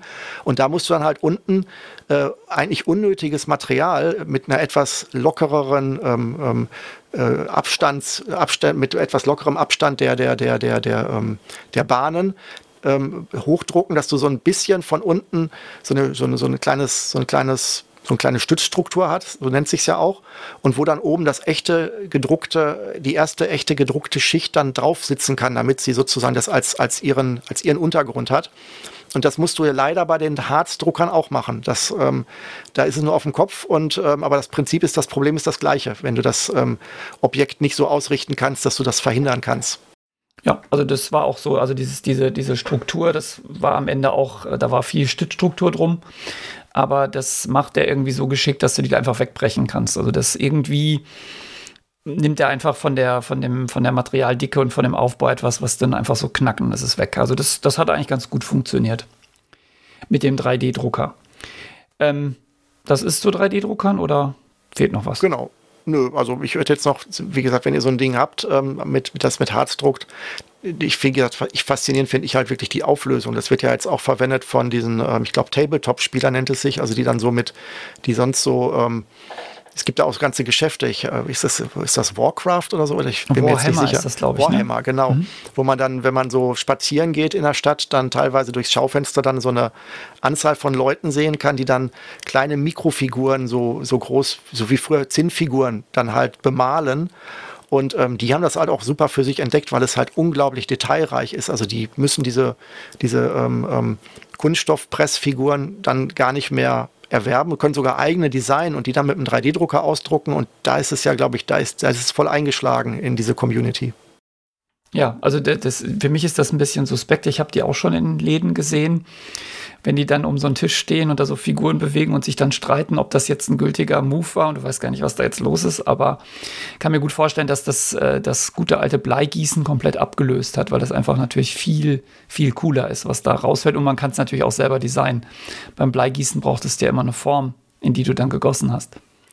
Ja, gut wenn wir 3D-Drucker jetzt abgehakt haben, wollen wir auch die vielleicht nicht erklärungsbedürftigen äh, üblichen Kandidaten, die man oft antritt, trifft, auch mal abhaken, wie zum Beispiel äh, Standbohrmaschine, weiß ich nicht, Kreissäge, ist das für dich auch eine Selbstverständlichkeit oder ist das eher etwas, was man im Makerspace halt nicht so sieht, weil es halt doch eher wirklich in diesen gefährlichen Bereich geht? Also Standbohrmaschine, klar, brauchst du immer, weil du willst mal irgendwas sauber bohren. Ist auch schon nicht ganz ungefährlich, aber es ist noch äh, beherrschbar. Und dann irgendwelche Formen von, von Kreissägen, also entweder als Kappsäge oder als Tischkreissäge oder als Handkreissäge. Und Stichsägen, das, das brauchst du natürlich auch immer. Tischkreissägen ähm, sind nicht so beliebt, weil sie so gefährlich sind. Ähm, deswegen haben wir auch keine, weil wir einfach ähm, die ganzen Sicherheitsvorkehrungen, Vorschriften und die Einweisung, das ist halt in einem, in einem Laden, wo Studenten rumspringen, kannst du das nicht machen. Auch an die Kappsäge lassen wir eigentlich niemanden ran. Einfach so, wo das schon ein bisschen besser kontrollierbar ist. Aber ähm, genau, also das, das, das gibt es natürlich auch noch so an, an üblichen Sägen, Sägewerkzeugen, Akkuschrauber, also alles, was man, Bohrmaschinen, alles, was man sonst auch so kennt aus einer Werkstatt, hast du natürlich auch in einem Makerspace. Plus dann, da kommen wir gleich noch drauf, dann sagen wir alles, was mit Elektronik zu tun hat. Da gibt es ja auch noch einen Zoo an Werkzeugen, denke ich mal, ähm, sowohl für Diagnose als auch fürs Herstellen von Bauteilen. Ähm, woran ich mich ja ähm, am Endeffekt dann ähm, erfolglos versucht habe, noch hier privat, weil ich dann doch festgestellt habe, dass das aus verschiedensten Gründen nichts für mich ist, ist ja noch CNC-Fräse. Ähm, ich muss dazu sagen, dass ich halt Metallbearbeitung bei mir wirklich nur mache, wenn es irgendwie nötig ist und das halt auch irgendwie reduziere, ganz einfach, weil ich ähm, äh, selbst wenn ich hier fege, also der Keller, den ich hier äh, dafür benutze, der ist ja, ist ja ein geteilter, da wird auch Wäsche gewaschen. Und ähm, das ist, er zwar gefliest, aber ähm, selbst wenn ich nur, einen, wenn, selbst wenn ich Metall bohre, und dann Gewinde in eine Aluminiumplatte schneide von Hand, selbst dann muss ich tierisch aufpassen hier, dass das, also selbst dann gelingt es mir noch, diese kleinen, leider sehr unangenehmen Metallspäne oder äh, Metallspiralen, ähm, die dabei entstehen, irgendwo nochmal wiederzufinden. Im besten Fall, wo ich dann drauf trete. Und ähm, also ich habe tatsächlich, und CNC-Fräse hatte ich ja auch mal mir einen kleinen Umbau von so einer Proxon-Bastelfräse besorgt. Und irgendwie, ehrlich gesagt, mit Metallbearbeitung so ähm, im, im seriöseren Teil bin ich nie grün geworden, weil ich da weder mit aufgewachsen bin, noch jemals das Werkzeug dafür hatte. Und ich merke halt, wenn ich damit im, im, so, so im, im, wenn ich das irgendwie so un, wenn ich es, wie soll ich sagen, wenn ich es ähm, so unernst, so halb anfange, so wie man das im Hobby vielleicht sich leisten kann und will, dann äh, komme ich nicht so weit, wie es sinnvoll wäre. Dann kann ich es auch sein lassen. Das ist so am Ende mein Fazit. Also ich habe die CNC-Fräse ja auch jetzt, ähm, verwende ich ja auch nicht mehr. Ja, mit Metallbearbeitung siehst du auch nicht so oft. Also das, ich habe ein paar Makerspace, also einen Makerspace gesehen, die hatten wirklich eine komplette Metallwerkstatt auch nochmal da drin. Aber bei uns, wir versuchen das, also die, die Studierenden und auch wir versuchen dann eher mal ein bisschen mal Aluprofil und schneidest das ab und machst da irgendwas mit. Aber jetzt wirklich, dass man einen Teil dreht, ähm, das sind halt auch, das sind auch Skills. Man, wir, wir wollen ja eigentlich Maschinen einsetzen, die keine wahnsinnig komplexe Ausbildung brauchen, um trotzdem gute Ergebnisse zu kriegen. Deswegen 3D-Drucker, Lasercutter, das ist halt alles tolle Ergebnisse mit wenig Know-how. Aber so eine Drehbank ist natürlich ganz anderes Kaliber.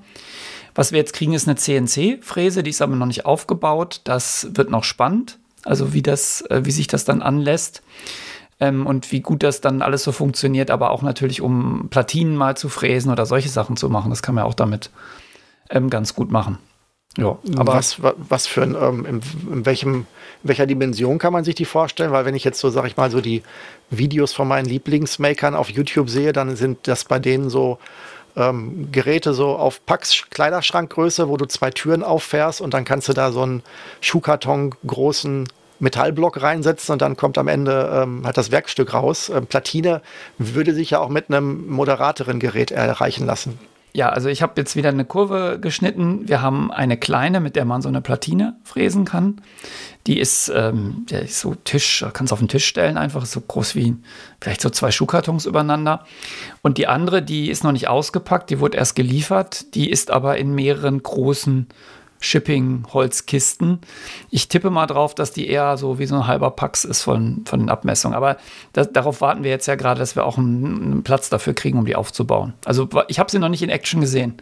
Also das ist dann schon so ein richtiges Profi-Gerät, wo man dann auch mal so ein, weiß ich nicht, sich ein Kugellager schneiden könnte oder dergleichen irgendwie. Die, soweit ich weiß, ja. Also ich habe sie nicht beschafft, es äh, ist über ein anderes Projekt gelaufen, aber ähm, ich freue mich schon drauf, wenn sie ausgepackt wird. Ja, das klingt cool. Ähm, Sachen, sage ich mal, die ich jetzt so für mich äh, sehr out of scope sehen würde, wären äh, Wasserschneide- oder Plasmaschneidegeräte. So ist das, würdest du das auch so sehen oder ist das was, wo ihr sagt, würdet ihr euch auch vielleicht irgendwann rantrauen? Haben, haben wir nicht, weil wir nicht so viel Metallbearbeitung machen. Wir haben ja so, ein, so Studierende, die äh, so ein Rennauto bauen das ist ein ganz anderes Projekt, hat nichts mit uns zu tun. Aber die machen sehr viel Metallbearbeitung und die haben ähm, auch so Plas Plasmaschneide-Gedöns. Äh, aber das passt wenig zu den Dingen, die wir machen, weil wir sind ja immer sehr nah noch am Prototypen und am, ähm, am physikalisch-elektronischen, Cyber-Physical. Und das sind einfach zu, zu grobe Werkzeuge für das, was wir machen. Aber es sind natürlich tolle Sachen. Äh, auch Schweißen ist toll, aber äh, brauchst du halt ganz andere Räumlichkeiten, auch weil Schweißen einfach und Plasmaschneiden macht so viel Dreck. Das kannst du nicht im selben, im selben Ort machen, wo du andere ähm, Gewerke machst. Das ist, glaube ich, da bist du sehr, sehr unglücklich. Okay. Ähm, der, der, der, ähm, der Aspekt Holz, ist der bei euch jetzt ähm, auch noch vertreten?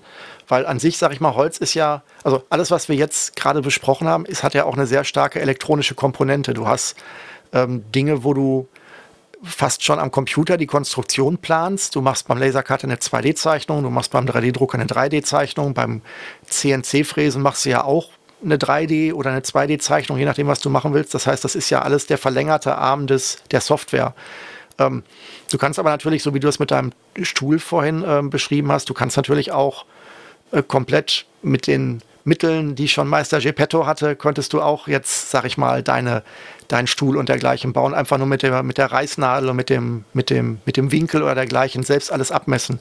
Sind das auch Dinge, wo du sagen würdest, das ist geht auch in den Makerspace rein oder ist das eigentlich schon zu klassisch und ist eigentlich eher so wirklich Holzbearbeitung, so, dass man wirklich so sagt, die klassischen Hobel, Säge, äh, Pfeilarbeiten, wo, wie die man früher auch in einem Technikunterricht vielleicht nicht so gerne, also wir mussten früher im Technikunterricht auch so einen Handschmeichler machen, da habe ich irgendwie wochenlang ein Stück Holz rund gekriegt, bis es sich schön angefühlt hat, wie so ein, wie so ein Ei von der Oberfläche her, sagen wir, oder noch glatter.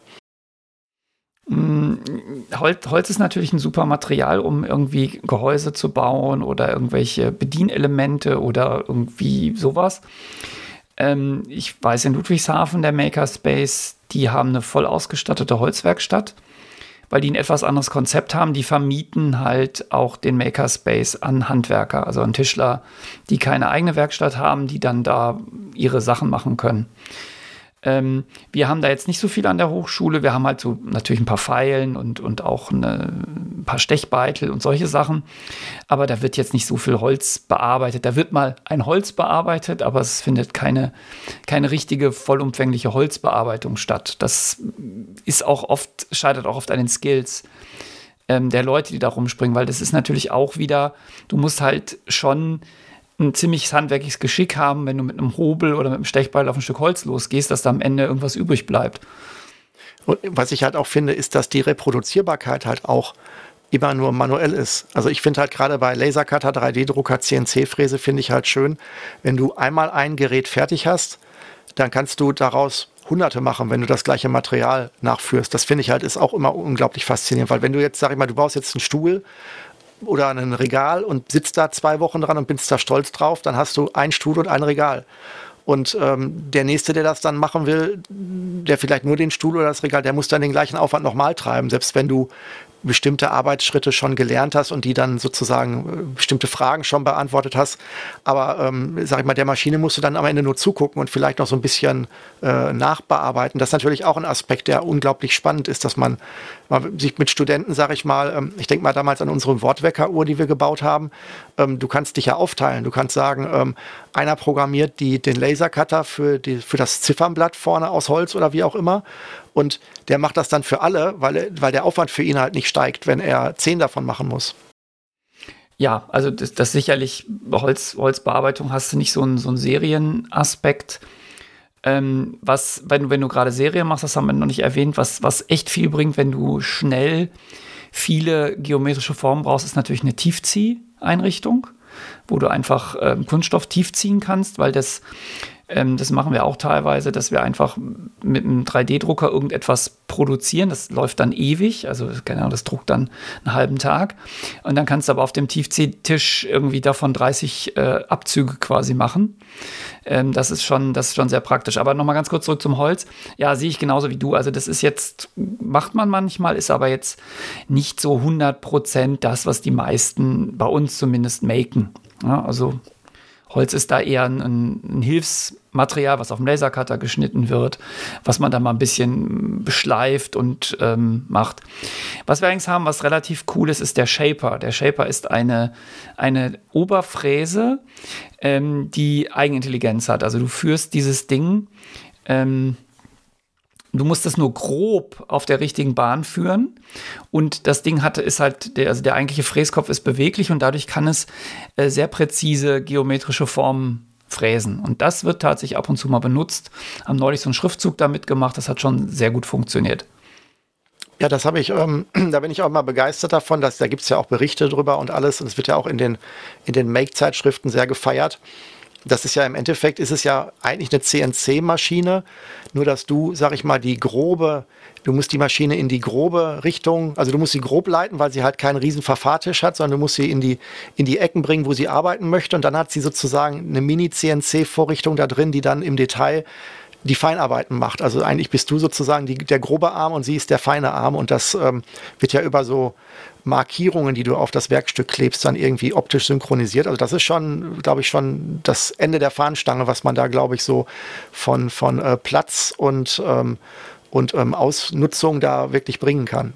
Ja, das ist vor allem, wenn du jemand bist, der jetzt nicht mit einer Oberfräse gut umgehen kann, sondern einfach nur so denkst, ah ja, ich will ja mal irgendwie eine Form machen, dann hilft dir das Ding natürlich, äh, ohne dass du groß ohne Schablonen und sonst irgendwas deine, deine Form dann fräsen kannst. Also das, ist, das macht Spaß. Also da haben wir äh, vor zwei Wochen ein bisschen was mitgemacht. Das fand, fand ich schon sehr gut. Aber ich würde mal Holz abschließen. Also ist, ist jetzt nicht bei uns zumindest äh, das, das Hauptgeschäft. Ähm, Wenn du Holz machst, brauchst du auf jeden Fall eine Hobelbank also ein Werktisch, in dem du Holz gut einspannen kannst. Und ähm, das sollte man dann auch haben. Haben wir zum Beispiel auch nicht an der Hochschule. Deswegen ist jetzt ähm, Holz nicht unser Home Turf, wie man so sagen würde. Okay, ich glaube, zum Thema Elektronik könnte man jetzt, glaube ich, einen ganz eigenen eine Folge noch zu machen, weil wenn wir da anfangen, ich mir überlege, klar, die Werkzeuge, die sind nachvollziehbar, das wäre halt Lötkolben, das wäre für äh, wär ein Mess, äh, also ein Messgerät entsprechend. Ähm, Oszilloskop, wenn es ein bisschen aufwendiger sein soll mit den Messungen. Ähm, aber was man dann da sozusagen an Material wie Mikrocontroller, LED-Leisten, ähm, Funkmodule und sowas, ich glaube, da könnte man jetzt von dem Material, was man da ähm, verarbeiten kann, so wie man sagt bei Holz, nämlich ein Stück Holz. Ähm, ich glaube, bei Elektronik ist es, glaube ich, schon ungemein ausufern, in welche Richtung man sich da jetzt spezialisieren oder entwickeln kann. Absolut. Also aber alle Makerspaces, die ich bisher gesehen habe, haben ein ausgebautes Elektronik-Lab, nennen wir das jetzt einfach mal, wo halt ähm, Bauteile schon vorrätig sind, weil das du kannst nicht jedes Mal losrennen, wenn du irgendwas brauchst. Löt, Löt, äh, Lötstation, wie du gesagt hast, ähm, Oszilloskope, Messgeräte, ähm, Stromversorgung, alles, was man so braucht, um ähm, Elektronik zu prototypen und zu bauen. Aber klar, da kann man, da kann man völlig eigenen Podcast drüber machen, wie so ein, was man da so alles machen kann. Mikrocontroller-Podcast können wir mal machen. Ja, uff, gut. Wobei ich da jetzt gar nicht so, also da kenne ich nur die, die ich benutze, Arduino, Raspberry Pi und dergleichen. Ja, aber äh, da kann man, glaube ich, auch genug drüber reden. Also was, was man da alles mitmachen kann und was da so die Tricks sind in der, in der Mikrocontroller-Welt. Ja, schauen wir mal. Ähm, vielleicht auch zur Elektronikabgrenzung, woran ich mich selber noch nicht gewagt habe, weil ich da auch, ähm, weil ich da einfach auch die Hürde und dann aber auch die Regelmäßigkeit nicht so sehe, ähm, wäre halt SMD-Löten, also wo man dann halt ähm, beim Löten halt nicht mit dem Lötkolben rangeht, sondern halt über Schablonen ähm, die Paste, die dann erhitzt werden, also die Lötpaste sozusagen äh, passend auf die entsprechenden Platinen auflegt und dann pinzettenartig dann die Bauteile darauf legt, um es dann im, ich glaube, Reflow-Ofen wie es heißt, ähm, dann so zu erhitzen, dass das dann an der richtigen Stelle nicht so heiß, aber trotzdem verlötet. Das ist äh, meins ehrlich gesagt nicht. Da sehe ich, das, das brauche ich zu selten und das wäre mir schon zu spezialisiert, ähm, sage ich mal, um das zu verwenden. Ist das was, wo ihr euch eher ranwagt oder ist das auch eher etwas, wo man sagt, das ist schon zu sehr, braucht man auch im hohen Alter, ist man, sind die Finger auch ein bisschen zu wackelig dafür? Ja, das könnte man ja die Studenten äh, löten lassen, wenn das, wenn das klein und fummelig ist. Aber tatsächlich SMD, wir haben zwar Ausstattung dafür, wird aber im Allgemeinen nicht verwendet, weil es halt so frickelig ist, ähm, dass man einfach sagt, für die, für die einfachen Prototypen und die Dinge, die wir bauen, kannst du einfach das Klassische aufbauen. Da wird es halt ein bisschen größer. Und das ist dann auch in Ordnung. Und an, an manchen, wenn, also wir haben ja auch noch manchmal Forschungsprojekte, die im Bereich Usability oder so irgendwas machen oder äh, Cyber Physical. Da ist manchmal Min Miniaturisierung ein Problem, weil das irgendwo reinpassen muss. Da wird dann auch mal SMD gemacht. Aber das ist dann eher, ähm, dass dann jemand das im Makerspace macht. Aber das ist kein typisches Making bei uns zumindest, weil das einfach zu, zu klein, zu fummelig. Dann brauchst du, auch, brauchst du eigentlich auch ein Mikroskop, weil du sonst die, das gar nicht mehr sehen kannst. Also zumindest ich nicht. Ähm, also nein, SMD Equipment ist da, aber wird sehr wenig benutzt. Okay. Das heißt, ihr seid auch da wirklich konstruktiv. Das ist jetzt auch keine Reparaturwerkstatt, was ihr da macht. Was ja auch oft im Makerspace noch so mit drin steckt manchmal, dass man sagt, okay, es gibt dann auch so Wochentage, wo man dann auch mal so sein Gerät zum Reparieren vorbeibringen kann, wo dann wirklich die alten Füchse versuchen, nochmal Sachen zu reparieren. Das ist ja nicht immer zwingend eine Kombination für einen Makerspace. Das ist ja dann oft, sind das auch oft eigene Initiativen, die unabhängig davon in ganz anderen Räumlichkeiten laufen. Ja, also mein Vater ist ja im Repair-Café äh, tätig.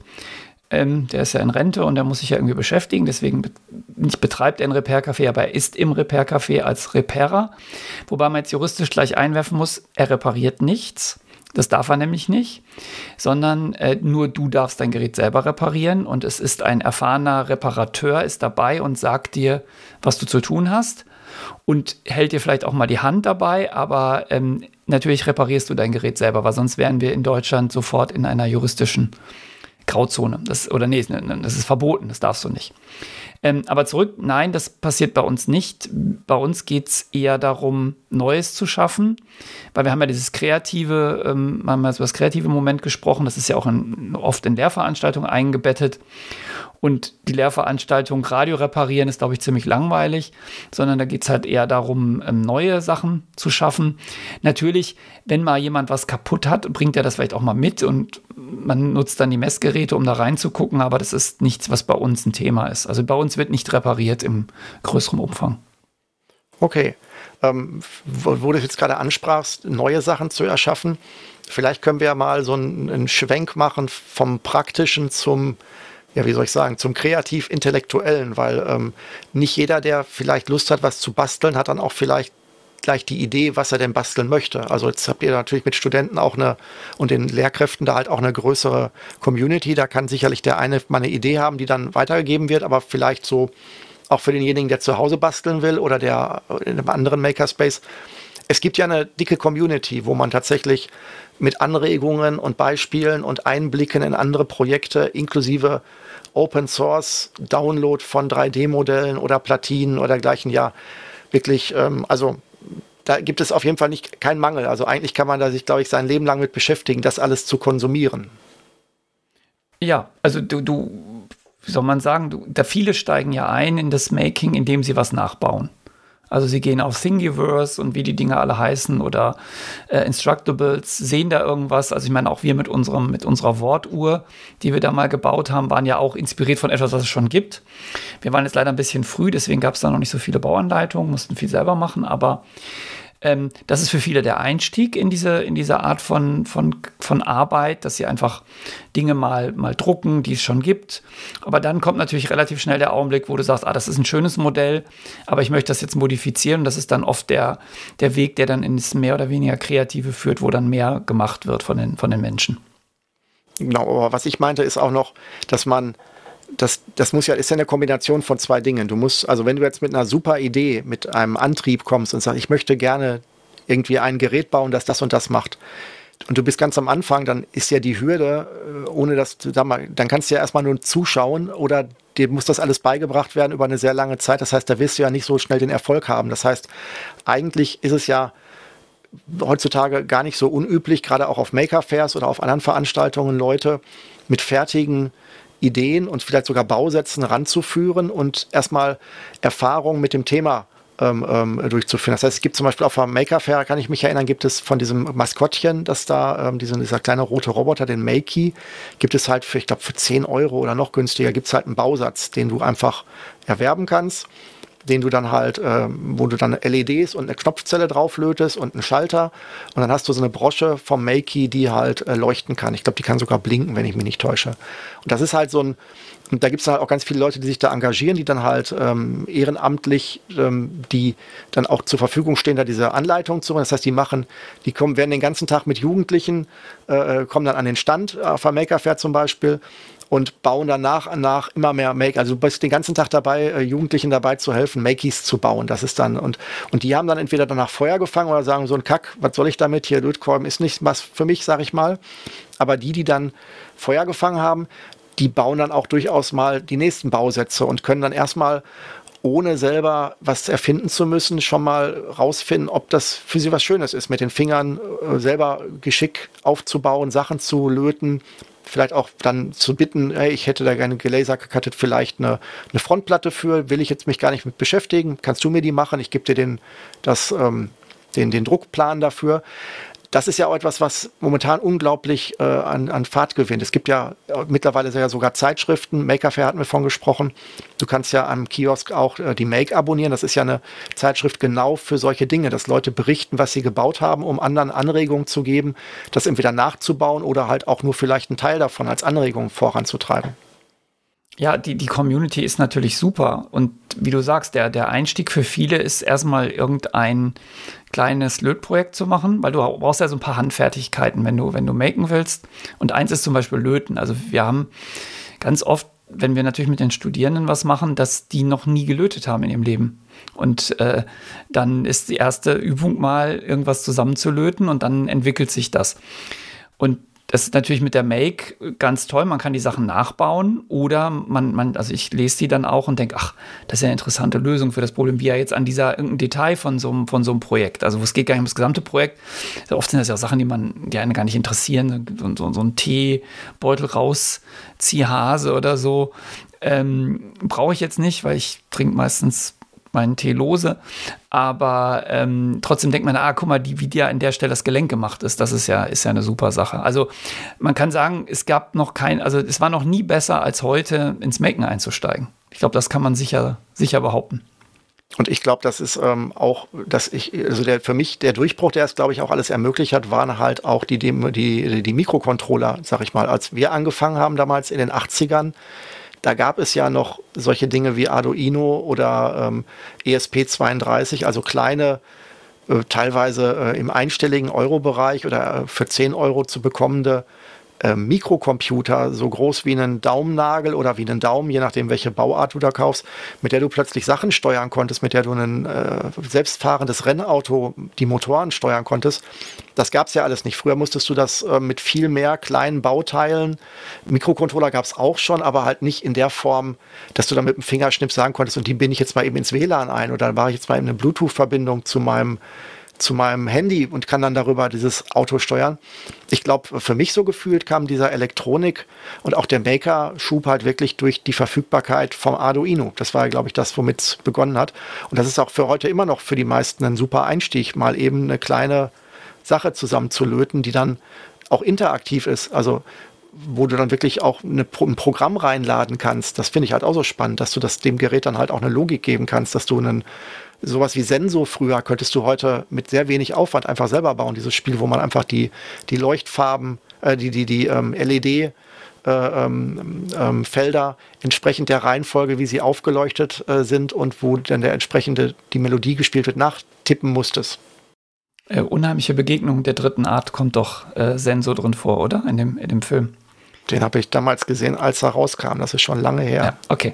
Ähm, ja, also die, genau. Ich hatte es ja ganz am Anfang gesagt, das war im Prinzip das, was mich ja auch damals von der Elektronik weg gebracht hat, dass mir die, das war mir alles zu fummelig, den Übergang dann zu einem programmierbaren System hinzukriegen, weil man, man hat es entweder alles aus irgendwelchen TTL-Bausteinen aufgebaut, da gab, kam, stieß man aber ganz schnell an Grenzen, oder man hatte den Computer und es gab halt nichts dazwischen.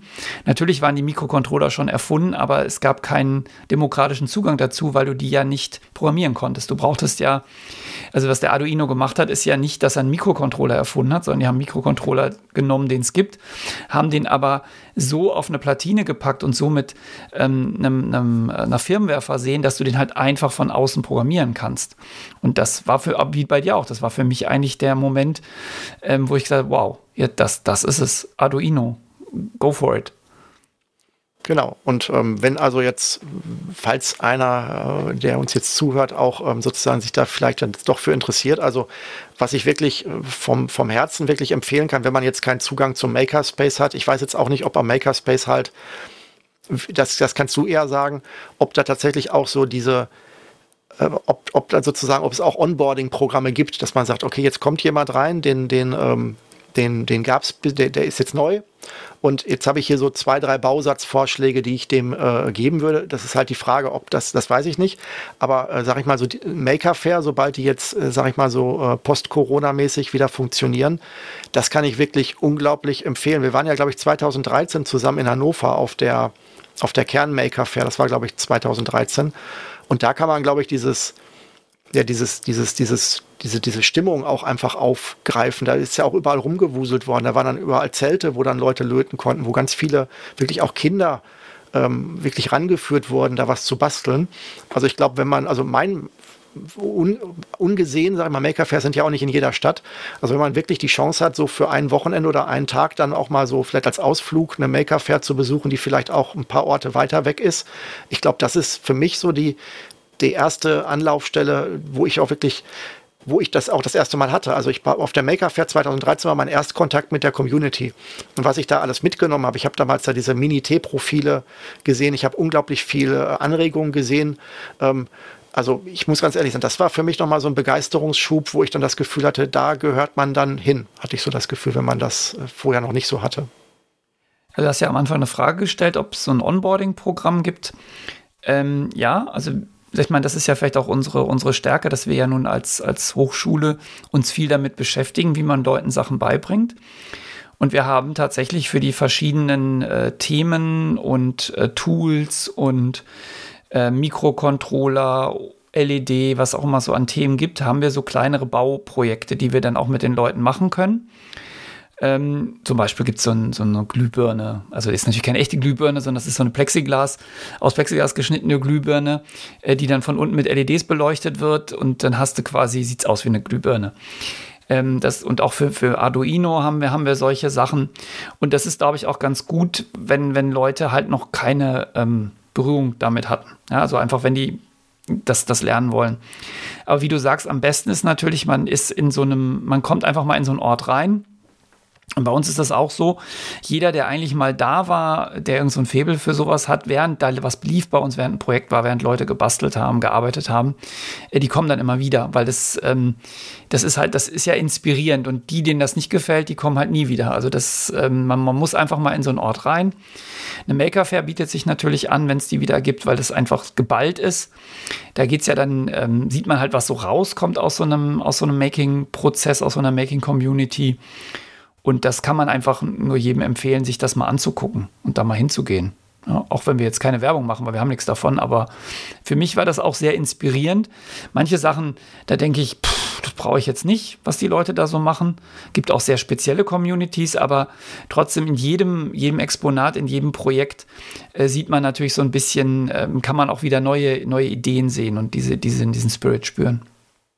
Also da ist auch nicht alles für mich. Also ich habe, ich kann mich erinnern, da waren halt, waren, da war eine ganze Ecke von Leuten, die haben ähm, ähm, Stoffbearbeitung äh, automatisiert. Die haben dann entweder ähm, ähm schon automatisierte ähm, Nähmaschinen noch mehr automatisiert und die gehackt sozusagen und haben sozusagen eine Art Drucker für Stoff gemacht oder halt auch Maschinen, die dann auch wirklich, äh, ich weiß nicht, ob es jetzt eine, eine, eine, Strickmaschine war oder auf jeden Fall, die halt auch wirklich dann sich mit, mit Kleidungsherstellung, mit Makermitteln beschäftigt haben. Bis dahin, dass ja dann auch Leute dann ähm, Kleidung gemacht haben, wo dann ähm, Magnet, äh, elektrisch leitende Fäden verwendet werden, wo du dann, sag ich mal, diese Smartware ähm, Kleidung machst, wo du dann im, im, Dekorativen halt LEDs hast, die dann in, auf der Kleidung sind, aber auch Sensoren und wo du dann, äh, sag ich mal, ähm, ähm, auf deinem Ärmel in deiner, in deiner, ähm, auf deinem Ärmel in deiner Jacke dann äh, einen Touchpad äh, hat, eingenäht hast, mit dem du dein Handy dann die Musik steuern konntest oder irgendwie sowas. Also auch das sind Sachen, die mich persönlich jetzt gar nicht interessieren, aber auch das, äh, also da findet es unglaublich, äh, also die Blickrichtungen, die es dafür gibt, sind, fand ich ähm, sehr, sehr äh, äh, beeindruckend ja, diese Textilsachen, die sind auch, äh, die sind auch durchaus spannend. Da hatten wir auch mal so ein paar ähm, studentische Ideen und studentische Projekte. Das eine war zum Beispiel eine Jacke, die, die, wo die LEDs so eingewebt waren, dass du beim Fahrradfahren blinken konntest damit. Also du hast dich dann auf dem rechten oder linken Arm berührt, da gab es dann so eine sensitive Stelle und dann fing hinten ein Abbiegepfeil an zu blinken auf deinem, auf deinem Rücken. Also das ist, ist, schon, das ist schon relativ cool. Ich war auch mal auf einem Workshop, die sich mit einer Gehirnschnittstelle beschäftigt haben. Also da ging es darum, wie kann ich irgendwelche äh, Dinge, die elektrischen Wellen aus dem Kopf und aus den Muskeln, also Muskelspannungen, elektrische äh, EKG-Gehirnwellen nutzen, um, um, um Geräte äh, zu steuern. Also es, es gibt, gibt viele, viele richtig coole Sachen, wenn man da einmal eingetaucht ist. Okay, jetzt haben wir einen großen Bogen ums Thema Community und, und ähm, Soziologie des Makens, sage ich mal so, ähm, gemacht äh, oder geschlagen. Äh, die, die Orte und die Werkzeuge haben wir auch schon. Ähm, ja, jetzt haben wir jetzt alles. Also wenn ich das nächste Gespräch ähm, irgendwie führe und jemand sagt, er weiß nicht, was Maken ist und Maker ähm, würde der dann sozusagen durch Hören unserer Folge jetzt alles wissen. Was mir zum Beispiel noch so ein bisschen immer so, immer so wieder hoch klarkommt, ist halt, äh, wenn ich jetzt irgendwo eine andere Werkstatt, also es gibt ja schon immer Leute, die gebaut haben, auch mit Metall oder Holz oder dergleichen.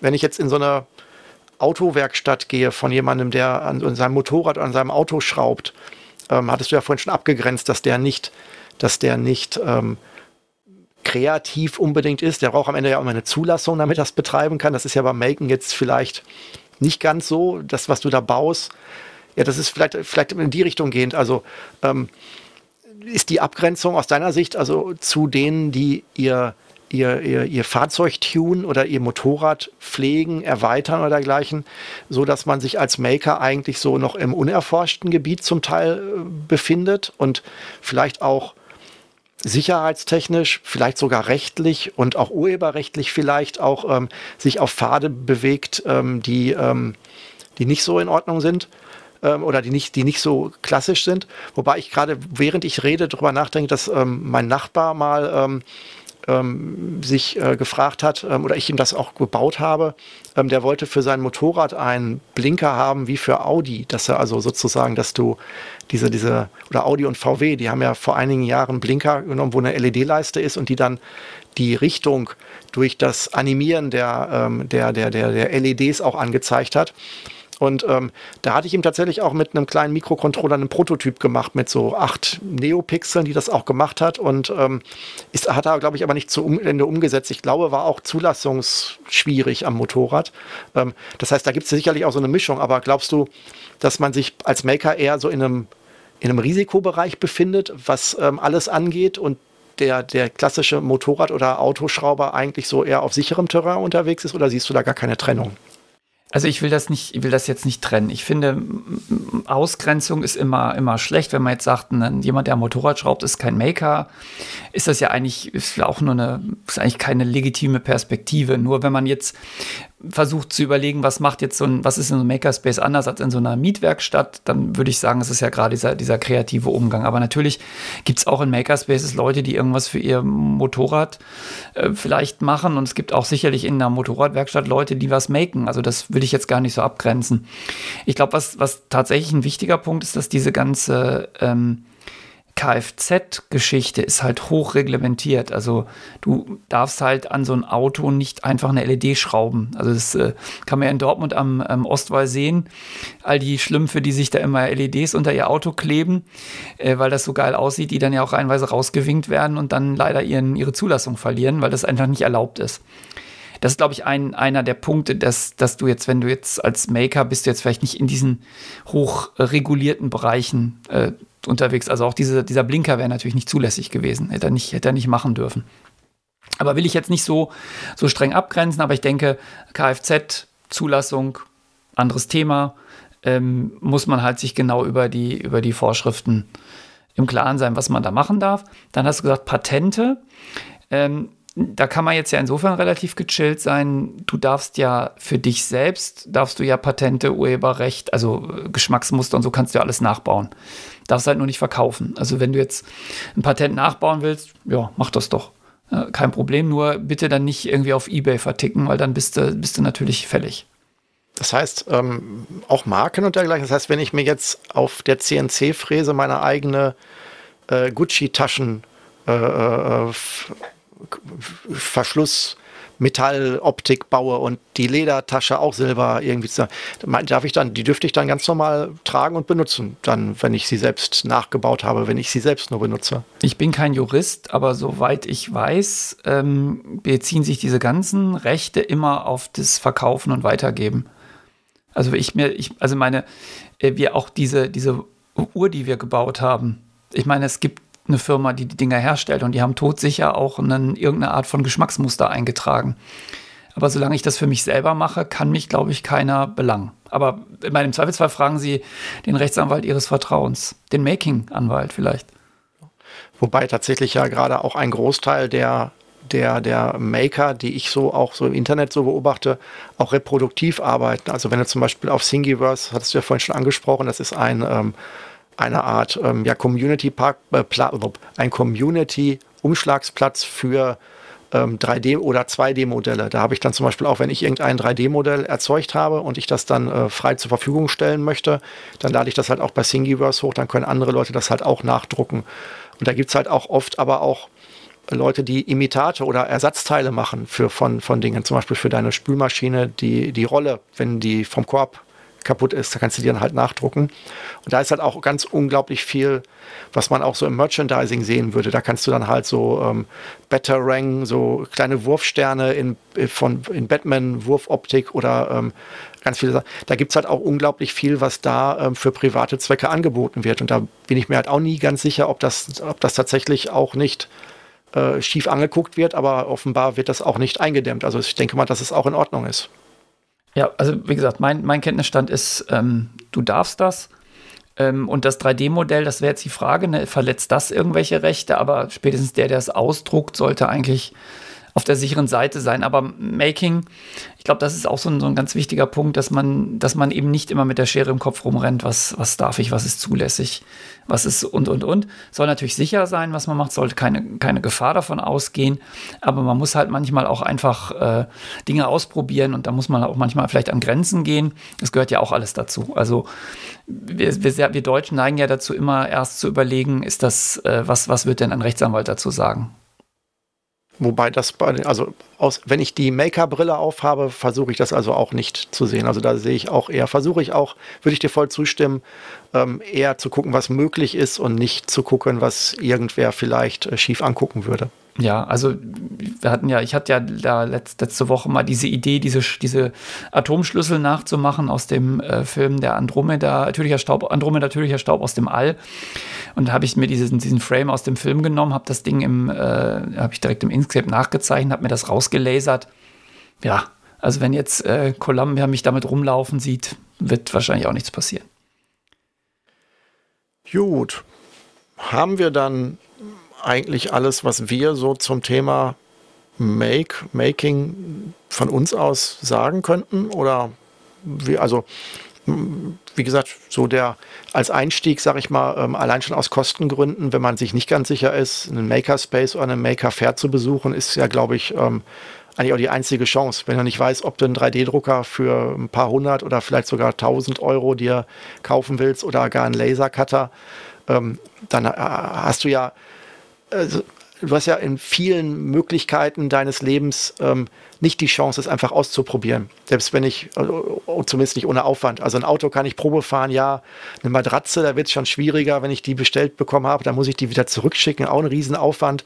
Und ähm, bei manchen Sachen will man, weiß man halt nicht, ob es zu einem passt. Und ähm, da möchte man vielleicht einmal es im Alltag äh, erfahren haben. Und ich finde halt gerade da hast du die Möglichkeit, Werkzeuge oder auch Fertigkeiten ja kostenfrei eigentlich sozusagen auszuprobieren, wo du, wo du, wo die, wo die Entscheidung für eine Eigenanschaffung ähm, entweder fast unmöglich oder halt auch äh, dann hochriskant wäre, wenn es am Ende nichts für dich ist. Und deswegen finde ich also diese ist eigentlich auch sozusagen auch ein Appell, den ich hier vielleicht noch rauswerfen möchte, dass das sicherlich wäre, vielleicht so an der Grenze ist zu überlegen, ob das ein Hobby für ihn wäre, sich mal so ein bisschen mit vielleicht ein bisschen techniklastigerem Basteln ähm, ähm, zu beschäftigen und auch so Faszination für Technik und Maschinen zu haben, ob dann nicht einfach mal so in so ein Katalogverzeichnis von Maker-Orten äh, oder halt auch einfach die Maker Fair. Wie gesagt, das ist ein, die Maker Fair ist ein ähm, ist kein, äh, ist kein geschlossenes Prinzip, wo nur Maker sich treffen, sondern da ist halt auch unglaublich viel Publikum, das selber noch gar nicht gebastelt hat. Also es ist auch eine Publikumsmesse,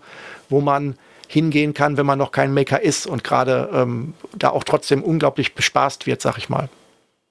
Ja, das ist ja auch, das ist ja eigentlich auch völlig bescheuert zu sagen, ich richte mir jetzt im, bei mir im, im, im Keller irgendwie einen vollständigen Makerspace ein, wenn du nicht komplett in diesem Thema aufgegangen bist. Ja, also das ist ja, das kostet ja viel Geld. Und das entspricht ja auch, ich meine, der, der Spaß kommt ja oft auch aus dem Gemeinsamen.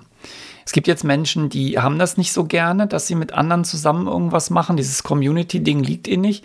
Da macht es wahrscheinlich vielleicht auch Sinn, sich, sich selber ein paar Sachen anzuschaffen, wenn man dann merkt, das ist was für einen. Aber aus diesem, aus diesem Ort kann ja auch viel Freude entstehen, weil man einfach merkt, da sind andere, die sind genauso bekloppt wie ich und die machen genauso komische Sachen. Deshalb ist immer gut, da mal hinzugehen und die Menschen waren immer sehr, also das ist natürlich kein, ist nicht grundsätzlich immer so, aber eigentlich fast immer sehr offen, sehr, ähm, sehr einladend. Also ich bin vor, vor ein paar Wochen durch Heidelberg gelaufen und dann äh, gucke ich unten durch so ein Fenster, da war da so ein Makerspace in dem Keller. Ja, ich wusste gar nicht, dass da einer ist.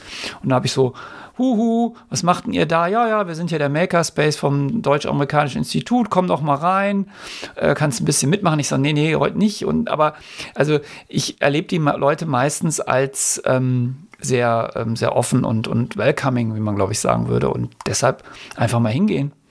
Ja, oder wenn man in der Nähe von Mannheim ist, ähm, sich mal bei uns melden an, in unseren InnoSpace äh, kommen. Auch da gibt es ja Möglichkeiten, sich das mal anzugucken. Und wir, wir bieten ja auch Kurse an ähm, für die Allgemeinheit teilweise, an denen man teilnehmen kann. Also das ist alles äh, möglich.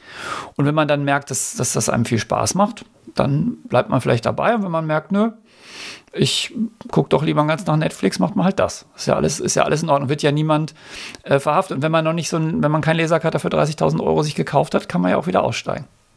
Ja, das ist doch mal ein ähm, schönes Angebot am Ende. Ich würde es annehmen, wenn ich nicht so weit weg wohnen würde ja, wenn du mal das nächste Mal hier bist, äh, gehen wir einfach mal zusammen dahin. Und wenn wir Glück haben, ist er dann schon erweitert und die CNC-Fräse steht da. Und dann bin ich hoffentlich auch eingewiesen in das Ding, dann können wir mal was CNC fräsen. Dann bringe ich mal einen Plan mit, was man so fräsen könnte. Genau. Ja, cool. Ja, ich denke, das war es jetzt umfassend. Wir haben jetzt nicht über Software gesprochen, aber ich glaube, das ist wieder ein Thema für, für sich, was es dann wieder für Software gibt. Und ich glaube, das wird auch sehr schnell sehr speziell. Ähm, ich glaube, das muss man einfach immer im, im Konkreten lernen. Was brauche ich jetzt, um dieses Problem abzubilden? Genau, mir ging es jetzt auch, also mein Anreiz war ja wirklich einmal so das, das Prinzip Maker Community und das haben wir, glaube ich, einmal ganz gut abgerissen. Gut, dann würde ich sagen, haben wir jetzt wieder ähm, hier ein bisschen was produziert, was vielleicht interessant ist, vielleicht auch nicht. Wir haben ja. noch keine Idee fürs nächste Mal, vielleicht haben wir sie auch schon, schauen wir mal. Und würde ich sagen, hoffen wir mal, dass der, dass der Frieden in Europa bald wieder einkehrt und dass die Corona-Zahlen runtergehen, oder? Das wäre beides sehr, sehr schön, ja. Okay, dann, dann Daniel, mach's ja. gut. Tschüss. Bis dann, Thomas. Ciao.